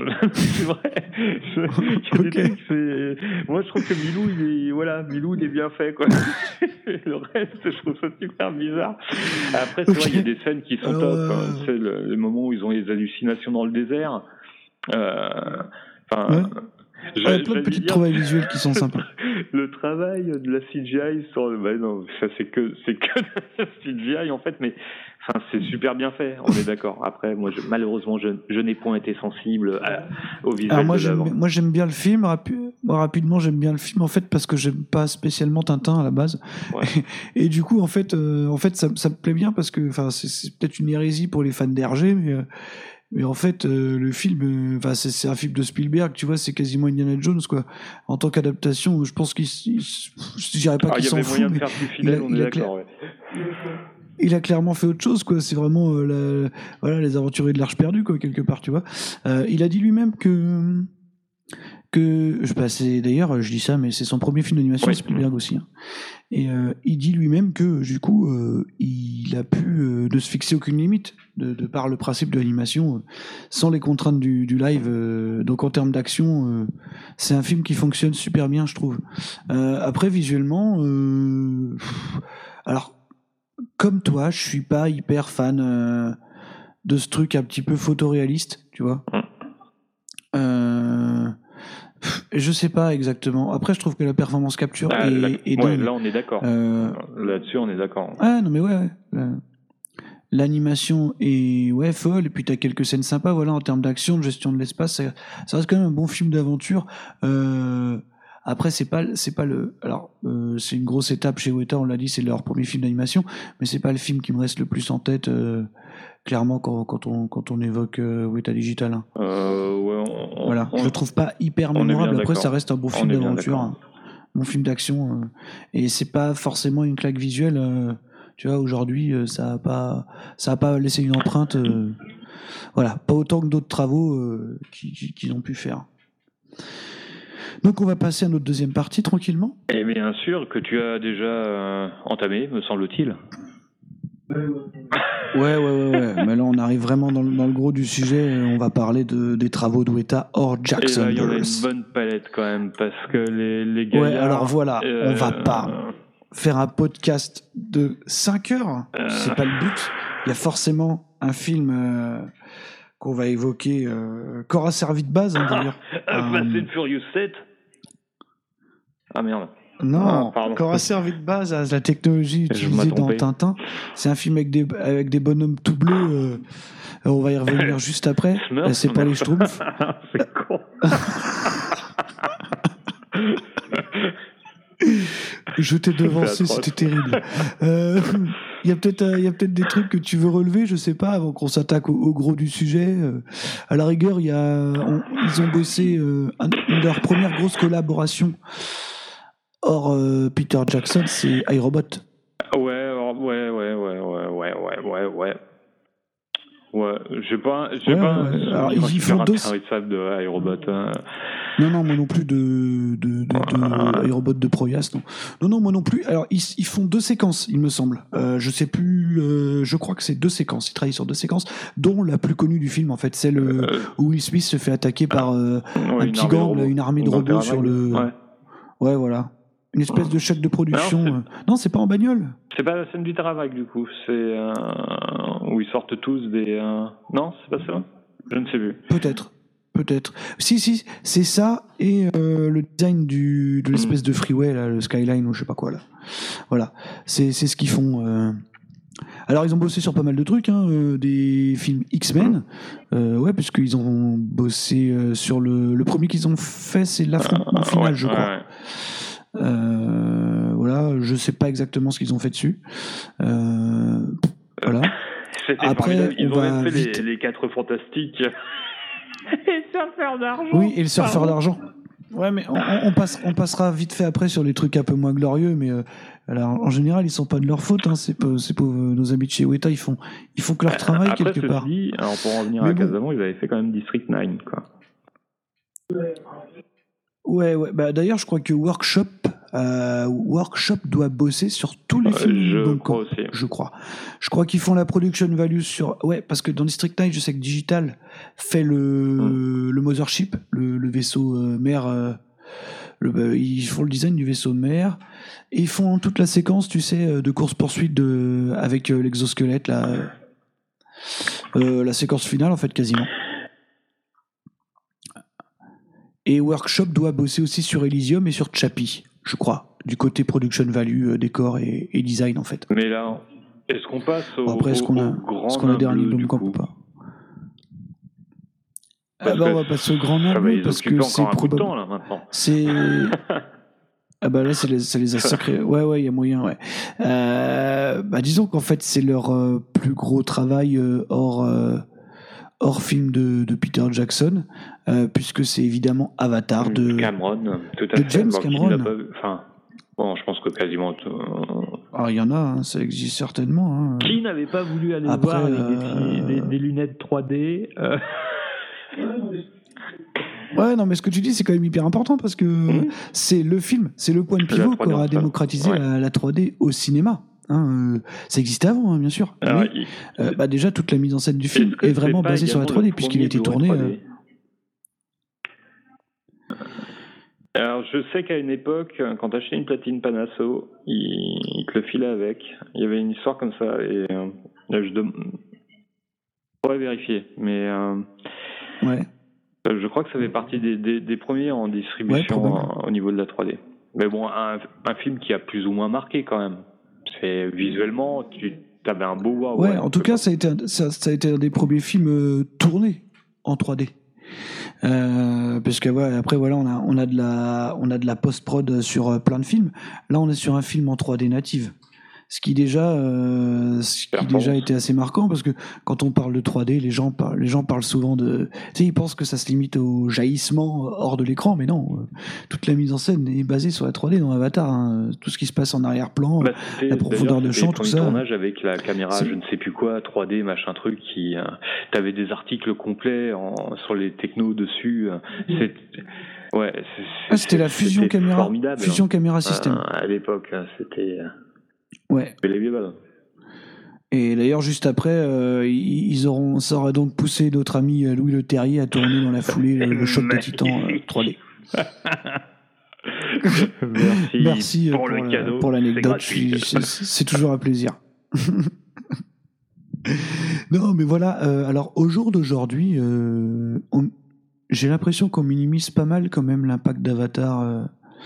Euh, je parle pas de, de la narration, je parle pas de ce fameux script qui date de 1996, je crois.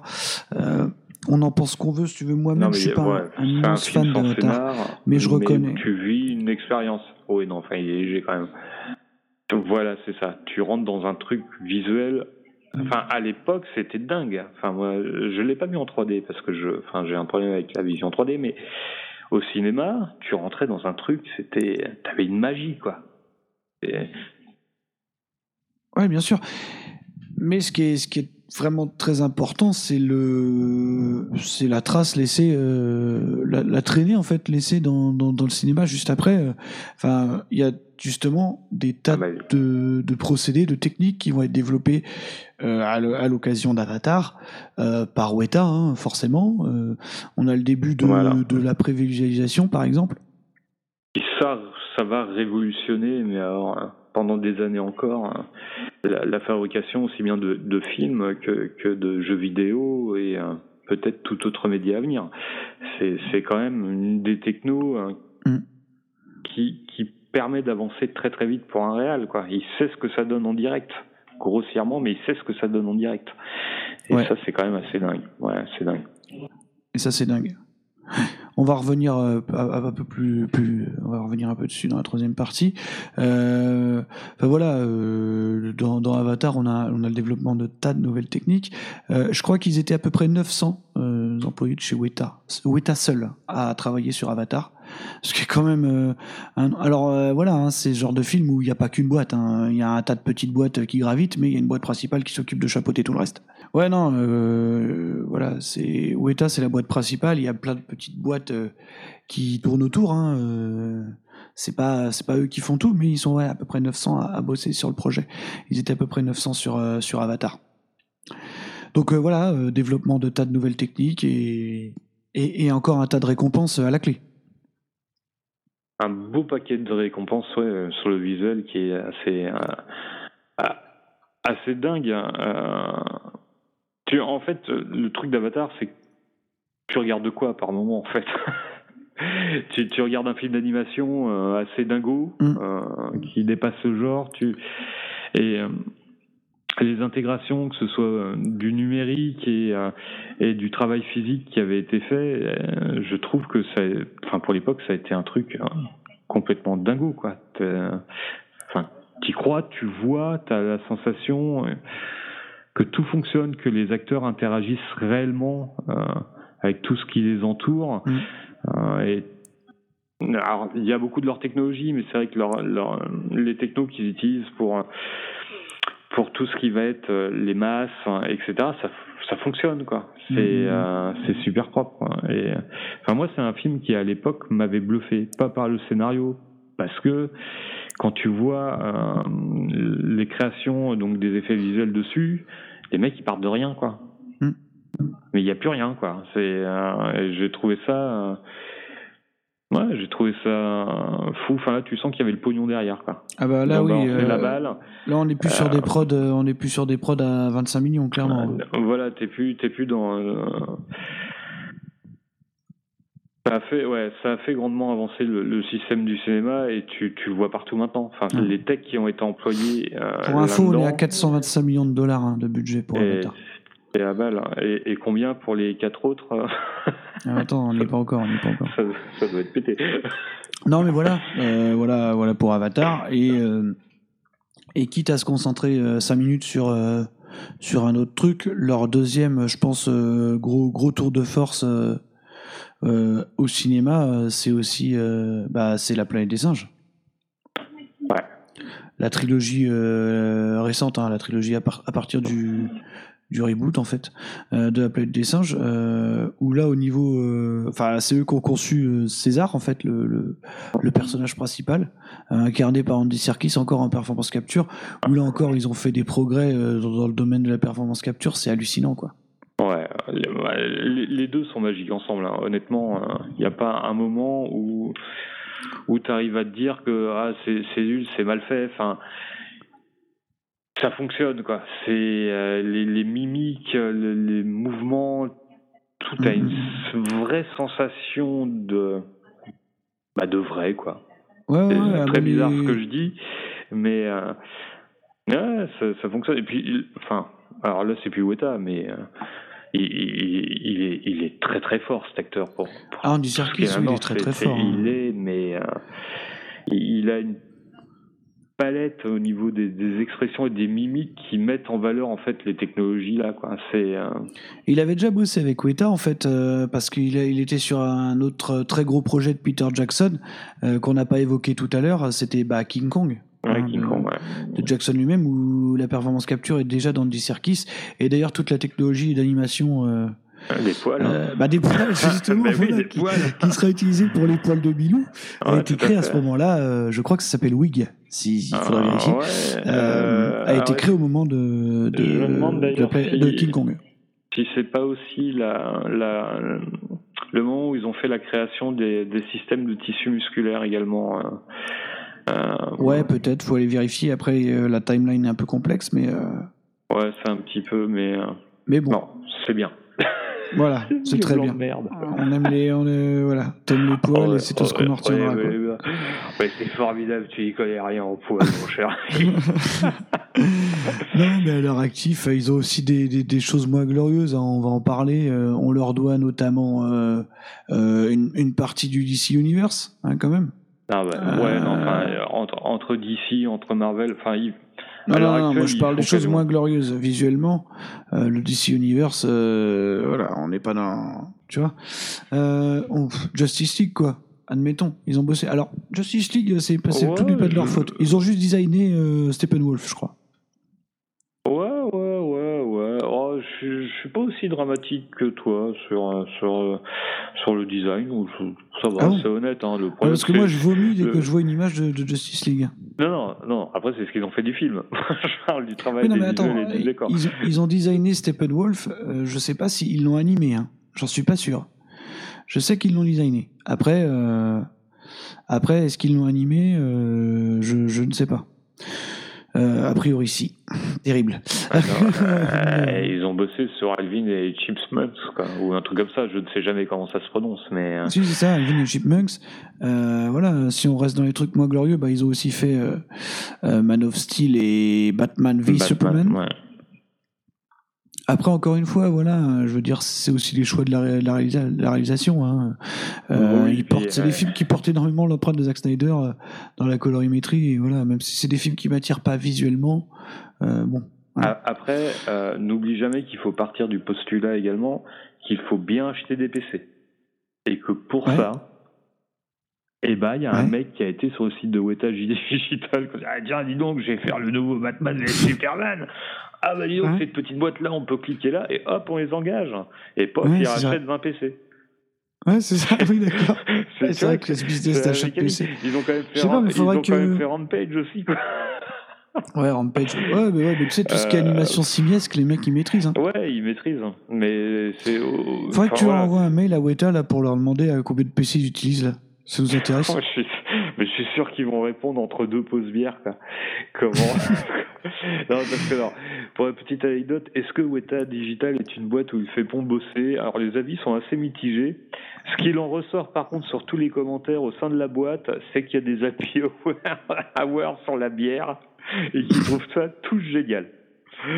Ah bah c'est bien. Donc, du coup, Tu sais, il y a toujours cette petite ambiance start-up, là, on est à la cool, on est bien. ouais. Alors, on va pas, on va pas cracher va pas sur cracher, euh, ouais. le dirigeant de Weta, euh, le directeur de Weta qui est Joe Letteri, euh, qui est un, un animateur assez connu, et un, un spécialiste d'effets spéciaux. Et également, il Sur énormément semblerait de que la cafette est très bonne. Après les dernières infos que j'ai pu lire. c'est dire formidable ça, cher ami. qu'on est super bien là-bas.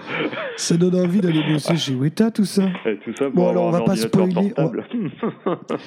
Euh, sinon, au niveau notable, euh, ils ont aussi bossé sur un autre truc de Young Adult, là, euh, Maze Runner, donc je sais pas exactement ce que c'est. Alors, Maze Runner, moi c'est, je l'ai vu, c'est en français, c'est le labyrinthe. Euh, Ah, c'est ça, c'est le labyrinthe. Je savais pas c'était celui-là ou, ou moi j'ai Divergente. j'ai vu que le premier euh, et j'en ai pas des grands souvenirs. Ouais, d'accord. Voilà. Super. Euh, sur ce qu'ils ont dû merci. faire, ils ont dû faire les espèces d'araignées cheloues, je crois, un truc comme ça. Ouais, peut-être. Ouais, ouais, ouais, ouais. Après, bon, voilà, euh, pour les trucs. Après, qu'est-ce qu'ils avaient euh, comme bien- matériel pour le faire je, je, je, je- Non, mais je parle pas de matos. Il y avait trois PC, je crois. Mais non, Ah, c'est pour ça. C'était donc pour ça. Euh, non, non, mais euh, je parle euh, en, en visuel et tout ça. Après, dans mes souvenirs, d'accord. ça tenait à peu près la route, quoi. Ok, euh, bah super. Euh, ils ont bossé sur les films du MCU bah, depuis Iron Man 3, en fait. Ouais, très bon Iron Man. Non, depuis, de- depuis, depuis The Avengers, en fait. Depuis The Avengers, depuis le premier de Joss Whedon. Après, ils ont pas bossé sur beaucoup, hein, sur Bah, ils bossent euh, sur des petites scènes, Avengers. hein, généralement. Et ils font. Donc dans Avengers euh, Infinity War, par exemple, c'est eux qui ont designé la planète natale de Thanos. Ouais. Oh, ouais, quelques effets. On va pas spoiler ce qu'ils ont fait récemment. Euh, faut savoir qu'ils participent à. On va, on va pas en parler, euh, voilà, au risque de spoil, puisqu'on sait qu'en plus en ce moment c'est la, c'est la guerre là-dessus. Euh, donc euh, ils participent à Avengers Endgame. Voilà, alors c'est là où Ils on ont- sait que du coup. Non. Pourquoi tout le monde Ouais. fait chier pour qu'on puisse pas spoiler dessus? Ah, ils sont embêtants les gens. Ça, ça, ça n'a pas de problème. De toute façon, l'épisode sort quand? Parce qu'on le tourne maintenant, mais il sort dans un mois ou deux. Normalement, les embargos sont levés, non? Ouais, certainement. Non. De toute façon, on n'a pas d'embargo, on s'en fout. Là, de toute façon, ils, là, ils sont dans les, dans les grands travaux. Là, ils sont sur Avatar. Ouais, ouais. Euh, Ils ont aussi fait Alita là récemment là et, euh, et puis c'est eux aussi qui sont aux effets spéciaux de Game of Thrones depuis la saison 7. Alors euh, quoi exactement je sais pas. Euh, sur la saison 8 on sait pas parce que évidemment spoil risque donc euh, rien n'est dévoilé. Alors, à Alita, il y a eu quand même des grosses campagnes, je trouve, de. De, De fracassage. Non, non, ah, je, je parle pas de ça. De toute façon, le film, je l'ai même pas vu. D'ailleurs, il faudrait que je. Oh, c'est un film de Euh, Robert Rodriguez. Non, ils ont-. Il y a eu énormément de, de vidéos de youtubeurs invités en fait à, à tester et à tourner des scènes où tu vois en direct en fait les, les technos de, de prévisualisation. Et de motion. Et euh, c'est plutôt bien fait. D'ailleurs, il y a, il me semble qu'il y a le youtubeur français y, y penser. euh, qui a été là-bas. Alors, se demandait ce qu'il foutait là-bas parce que bon, le truc qu'il a réellement fait, hein, à part deux scènes, je crois, c'est surtout euh, parler avec l'actrice principale. Donc le truc sur la science, tu le cherches, mais euh, Ouais, mais ouais, au bah, moins écoute, ça montre ça montre un peu plus ces, ces, ces côtés-là. hein, si- et c'est plutôt c'est plutôt sympa à regarder de voir comment ils tournent ces types de scènes. Euh, Alors, ils en montrent une euh, au niveau de la motion qui est assez intéressante. C'est sur un même plan et en fait euh, les les bon, il y a trois acteurs, deux contre un et en fait ils jouent face euh, en face les uns des autres, mais pas sur le même plan. Ouais. D'accord. Et donc, en, en gros, ils jouent avec les retours en 3D et non pas avec l'acteur directement euh, en, en contre, hein, vu que c'est une scène de combat. Et du coup, ça, Ouais, technique qui était déjà utilisée dans le Seigneur des Ouais, c'est super intéressant à voir du coup hein, quand tu, tu Mhm. regardes le système, tu, euh, tu te rends compte en fait de l'importance euh, au-delà de la technologie en plus euh, qu'ont les, les, les comédiens et les cascadeurs euh, à bien synchroniser le- leurs mouvements ensemble alors qu'ils sont juste à côté euh, l'un de l'autre mais qui ne se touchent pas contrairement à une scène d'action euh, qu'on voit dans un film classique. Et ça j'ai trouvé ça c'est très intéressant à regarder je trouve.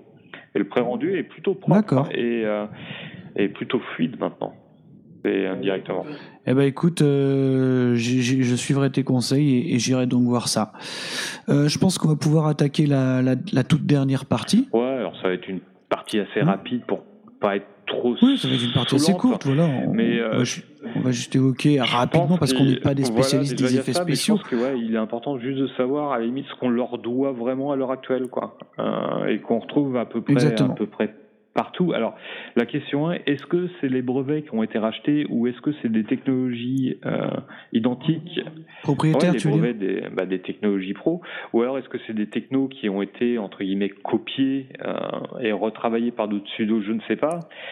Mais en tout cas, c'est des technos qui ont fait avancer grandement le, le monde du cinéma et du jeu vidéo en règle générale ces, ces dernières années. Bah justement, on va commencer par euh, par la par un des trucs bah, justement les, les plus importants en fait, hein, le- ce qu'ils appellent la virtual production en fait, ce qui peut s'appeler hein, tout simplement la prévisualisation en fait. Bah, Euh, Ce dont on vient de parler au final, hein, ce qui est ce dont on vient de parler, puisque ça a été utilisé par, euh, bah, par James Cameron sur Avatar. Alors, je, comment ils appelaient Je crois que ça s'appelait Solid Stack, le procédé qu'ils utilisaient sur Avatar, si je me rappelle bien. Euh, ils avaient essayé dans. Ils avaient, il y avait une première, euh, une première utilisation euh, dans la communauté de Dano, la scène de la tombe de Ouais, Balin, c'est dans la Moria. C'est déjà fait. euh, Alors, est-ce que tu peux nous expliquer ce qu'est la prévisualisation euh, Alors, tout simplement, cher Euh. ami, c'est simple. On te barde avec un magnifique euh, collant intégral sur tout le body. Euh, un, de petits capteurs. Euh, après, en fonction de ce que va faire ton personnage, tu vas peut-être même avoir euh, alors une caméra au niveau des lèvres. Et là, tu pars sur un magnifique plateau. Et là, c'est là où la magie de l'informatique et de la caméra rentre en jeu. Ça veut dire que ce à quoi tu dois ressembler visuellement dans le film va se calquer à ton corps et à tes mouvements directement. Ce qui va permettre Et le décor aussi autour. Hein. voilà, tout à fait. Ce qui va permettre au réalisateur de, de pouvoir imaginer les scènes euh, et de voir réellement le rendu direct. Mais ce qui est de plus fou, en fait, c'est qu'à l'intérieur de ça, ces procédés-là, euh, en termes de montage, le concept est presque infini. Ça veut dire que la scène, une fois qu'elle est tournée, elle est capturée dans son ensemble. Donc on peut replacer des caméras où l'on veut à l'intérieur de la scène après, vu qu'on capture l'intégralité. D'où le Euh, principe de, de- caméra de- virtuelle, justement. Voilà, et du coup, bah, ça va pouvoir permettre de travailler des angles et des angles à l'infini et essayer d'obtenir les meilleurs rendus possibles. Euh, c'est une technologie, alors ça, un- on en a déjà parlé aussi, euh, qui avait, euh, enfin qui est certainement utilisée maintenant depuis un petit peu de temps dans le monde du jeu vidéo.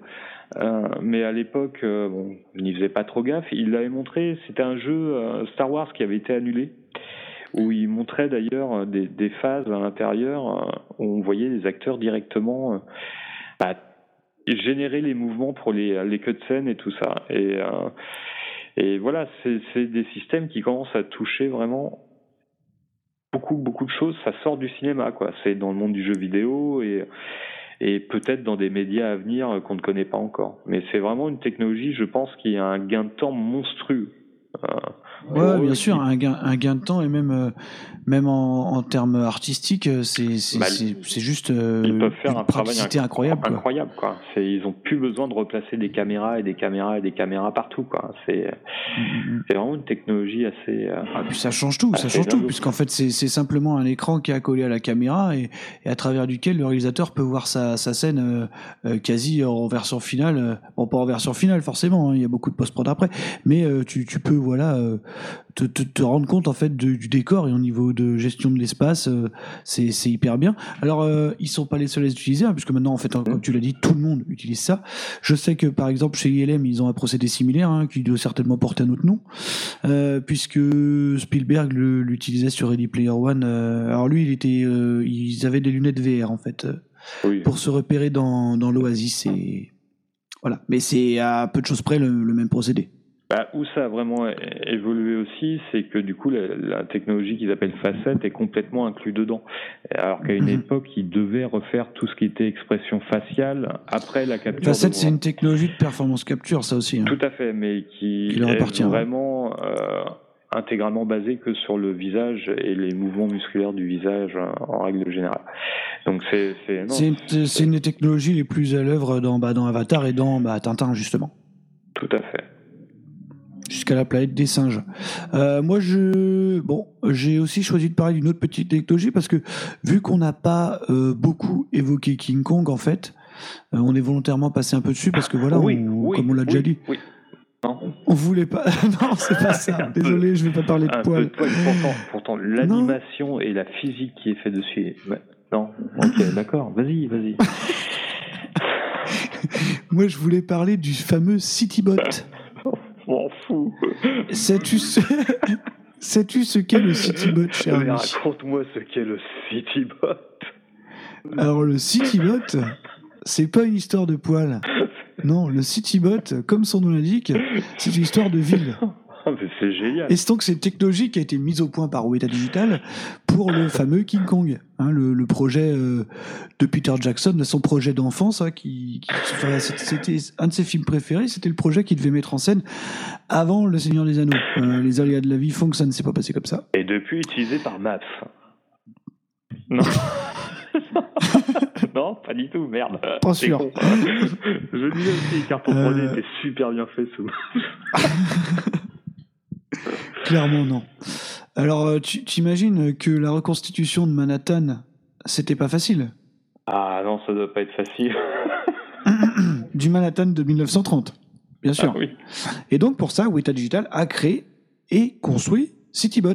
Donc, en fait, Citybot, c'est un, un petit truc très simple qui te prend euh, une rue, hein, un plan d'une rue, et qui va générer de manière euh, quasi procédurale euh, voilà, un tas de, de bâtiments euh, autour de cette rue pour créer des quartiers, euh, des, des, des- des blocs, jusqu'à des villes, selon le style architectural que tu vas choisir. euh, et que tu peux changer pour chaque, euh, pour chaque, euh, pour chaque quartier, en fait. Mais, mais dis-moi, quel est le problème général du procédural La plupart du temps, le problème rencontré assez souvent? C'est que c'est n'importe quoi. C'est qu'il n'y a pas de cohérence. Mais c'est mais, mais, mais- c'est là où Citybot est très fort. Ah, tu me fatigues. c'est génial. oui, mais non, mais t'inquiète pas. Euh, je veux dire, écoute, on va refaire tous les plans de. On va refaire King Kong plan par plan pour voir s'il n'y a pas un quartier, euh, genre, tu sais, un terrain de basket euh, hyper moderne qui s'est glissé entre deux, entre deux immeubles des années 30, quoi. non mais c'est vrai, alors ceci dit, Mais enfin, mais la, la technologie est bien faite parce que ça paraît hyper cohérent. Et c'est vrai que Oui, oui, bah, le Manhattan des années 30 est, est superbement rendu. hein.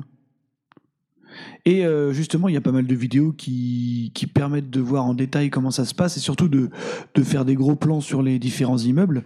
Et on voit que le niveau de détail du rendu final est assez dingue. Ouais, c'est euh, ouais, ouais. Ils ont mis au point des technologies et des rendus qui, qui changent beaucoup de choses, je trouve, hein, et qui qui a donné des lettres de noblesse assez rapidement euh, à, à, à, ça. C'est ouais. Là, et Citybot, on va pas, on va pas s'éterniser dessus, mais c'est un truc qui est utilisé par tout le monde depuis. Hein. Hein, voilà. Euh, quand on voit, euh, quand on voit des, des grandes villes à l'écran, euh, faut se dire que très souvent il y a ce procédé derrière. Hein. C'est quelque chose qui a encore une fois euh, allégé le travail d'un tas de gens euh, de manière révolutionnaire. moi, dernière petite chose. Alors, je me rappelle plus du nom de la technologie. Il faudrait que je la retrouve. Wig, Wig, Wig. Presque aussi. Alors c'est euh, Ombrage Physique, euh, qui pour moi ouais. est, peut-être l'une des, au final, des plus intéressantes parce que c'est grâce à elle qu'une grande partie du réalisme s'opère. Et ça va Mhm. vraiment être la capacité euh, donnée euh, aux, aux textures, aux cheveux et à toutes ces choses-là et à la lumière en fait de la traversée et d'avoir des ombres euh, réalistes. Et ça, je, enfin, Là, dans le monde du jeu vidéo, on en parle partout, le ray tracing, les reflets, les machins, la propagation de la lumière. Et c'est vrai que c'est quelque chose euh, qui permet l'immersion. Euh, t'auras une belle 3D, si tu vois que d'un coup la lumière est fait dégueulasse et que ça passe mal, bah ton image elle est pas belle. Et euh, ça renforce le côté réaliste euh, de l'image.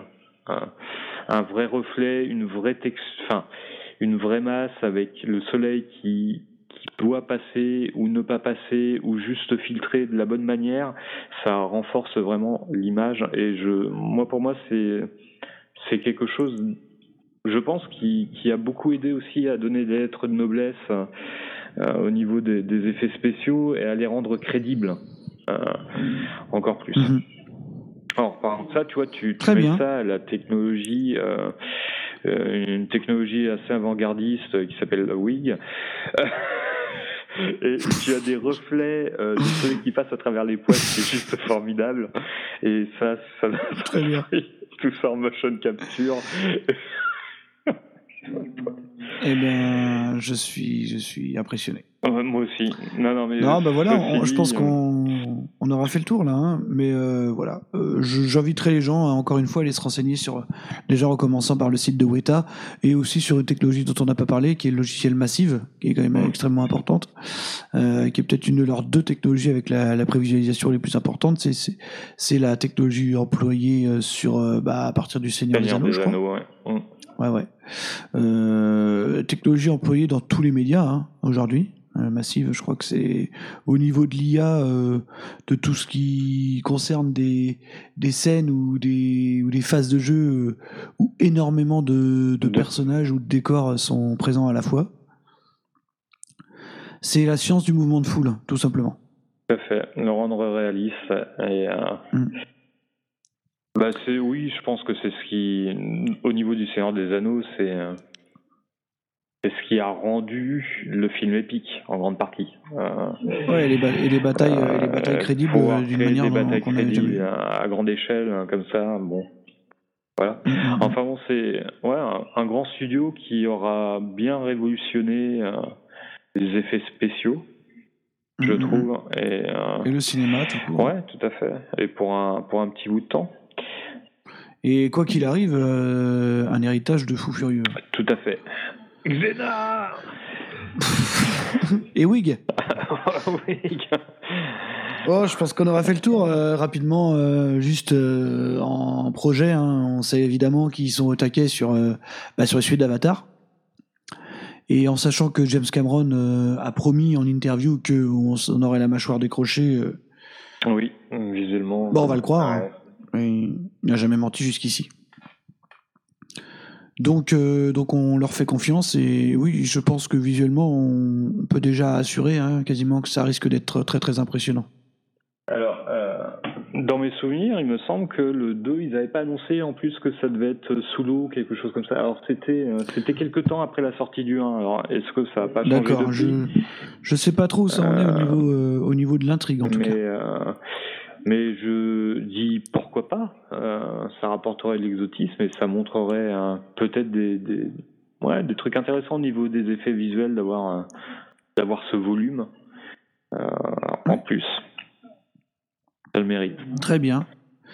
Eh ben, je crois qu'on va refermer le, le dossier Weta pour aujourd'hui. hein. Ouais, bah, c'est- Euh, puisqu'on a quand même euh, on a quand même balayé pas mal de choses comme on avait dit on n'a pas pu être euh, on n'a pas pu être euh, hyper exhaustif parce que parce que le temps nous oh, manque c'est quasiment impossible de toute façon hein, sur.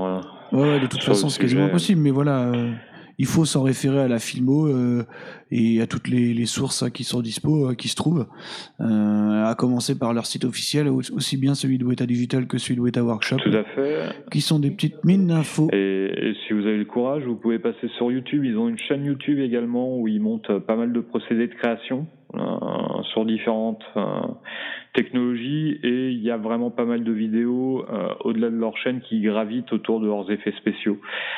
Euh, et, on se rend compte un peu du, travail de dingue que ça doit être au niveau de la conception quand on part vraiment de rien et qu'on arrive à des structures, bah, par exemple de Londres, de, notre magnifique Londres mobile où ils te montrent étage par étage la conception, tu dis qu'il y a quand même un sacré boulot de taré derrière ça.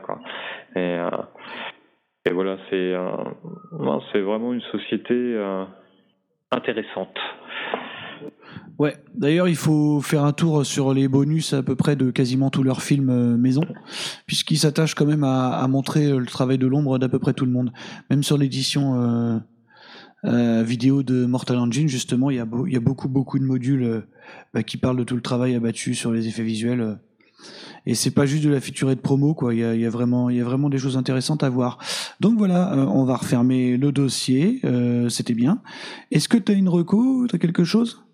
Est-ce que j'ai une reco en ce moment Je réfléchis, je réfléchis. Hmm. Ah, c'est bien Ah, préparé, super ça. bien préparé. Euh, Qu'est-ce que j'ai cru avoir dernièrement? Alors dernièrement, si j'ai regardé euh, Dirk Gently, euh, qui est une série. Alors je sais pas. En fait, depuis que j'ai regardé Mister Robot, je crois que je fus euh, légèrement touché par une petite fibre série, qui est une série un petit peu décalée, euh, où on retrouve d'ailleurs notre cher ami euh, Frodon. euh, dans l'un des rôles, c'est pour ça que j'ai recherché le nom en urgence, parce que ça collait plutôt bien avec le sujet. Et euh, série américaine où on retrouve un, je trouve un petit feeling de série anglaise un petit peu sympathique, euh, euh, un petit peu mystique, un petit peu tout ce qui va avec, et surtout plutôt rigolote. Donc euh, à essayer sur euh, dispo sur Netflix, ça, ça se regarde plutôt bien. Il y a deux saisons, euh, je crois, ça doit faire 8 ou 10 épisodes chacune. Enfin, c'est plutôt rigolo. Et voilà, essayez pour ceux qui veulent. Et toi, mon cher? Alors moi j'ai hésité, euh, voilà, j'ai vu, vu énormément de choses euh, dernièrement, mais je vais recommander euh, un des derniers films que j'ai vu, euh, là encore pour une histoire de, de sortie vidéo. hein. C'était Saltan à l'hôtel El Royal. C'est un film de Drew Goddard. C'est le, ré- c'était le réalisateur de la, la cabane dans des bois, qui était un espèce de, de gigantesque pastiche de film d'horreur. Euh, et en fait, Saltan à l'hôtel El Royal, euh, donc euh, Bad Times at the El Royal, je crois en anglais. Euh, c'est un petit peu la même chose appliquée au, au thriller euh, noir euh, polar, quoi. Donc en fait, c'est une espèce de film choral avec des tas de personnages qui se croisent dans un dans un hôtel qui a pour particularité d'être construit sur la frontière entre le Nevada et la Californie, je crois. Oui, c'est bien ça. Euh, donc on a un super casting. hein. On a John Hamm, Jeff Bridges, Chris Hemsworth Mais il aussi. est partout en Et, moment, euh, ça devient presque impossible. Quoi. Il est partout, Chris Ouais, Hemsworth. ouais, ouais. D'ailleurs, j'ai encore vu un film avec lui hier soir que j'ai rattrapé, euh, Rush de Ron Howard. C'était bien aussi, je le dis en passant. Et oui, oui, c'était encore lui euh, euh, au, au- au premier plan. Mais ouais, voilà, ça le temps à l'hôtel euh, El Royal. euh, si vous ne l'avez pas vu, voilà, je, je vous conseille d'aller voir ça. Euh, c'est- super. Alors, c'est peut-être un, un poil long. Il y a un petit ventre mou. Euh, en milieu de film, ça aurait certainement gagné à être un peu plus court, mais, mais voilà. Euh, si vous avez aimé en plus la, la cabane dans les bois, que, que moi qui me laisse encore un très bon souvenir, euh, ça risquerait de vous plaire. Et bien Et sûr, ce- voilà. hein, il est temps de nous euh, je quitter. pense qu'on. Il est temps de nous quitter, il est temps de, de se dire à bientôt. Allons-nous hiberner encore pendant 4 mois? Mhm. Non, non, je pense que Ah cette ouais, fois-ci, on va vraiment essayer de faire un effort et d'être plus régulier. Voilà. On va se réveiller parce que là, c'était vraiment très long. Et non, non, non, non, là, là, là, on, là, on va bien repartir, ça va bien le faire. Et on va revenir assez vite. Hein, donc, euh, avant de se quitter, on va rappeler que on peut nous retrouver bah, un petit peu partout. Hein, euh, sur, euh, sur Twitter, hein, vous pouvez venir faire les, les cours avec nous, sur toutes les apps de Oh. podcast, bien sûr, sur SoundCloud, sur iTunes, sur Spotify. C'est incroyable. C'est formidable toute cette histoire. Il y a même Facebook, je crois. C'est- Oh, il y a même Dieu. Facebook, ouais. Il y a tout ce qui existe. En tout cas, on se retrouve très bientôt. Faut, faut nous suivre hein, sur Twitter. Euh, On, on essaiera de vous donner le programme de manière assez régulière. On se retrouve le plus tôt possible bah, pour un prochain épisode euh, qui devrait, euh, sans, sans vouloir donner trop d'indices, euh, peut-être parler d'un certain univers post-apocalyptique Mhm. qui, qui nous plaît pas mal. Je suis sûr que c'est Schtroumpf. Sur ce, Ouais, c'est clair. à bientôt. Sur ce, à la prochaine.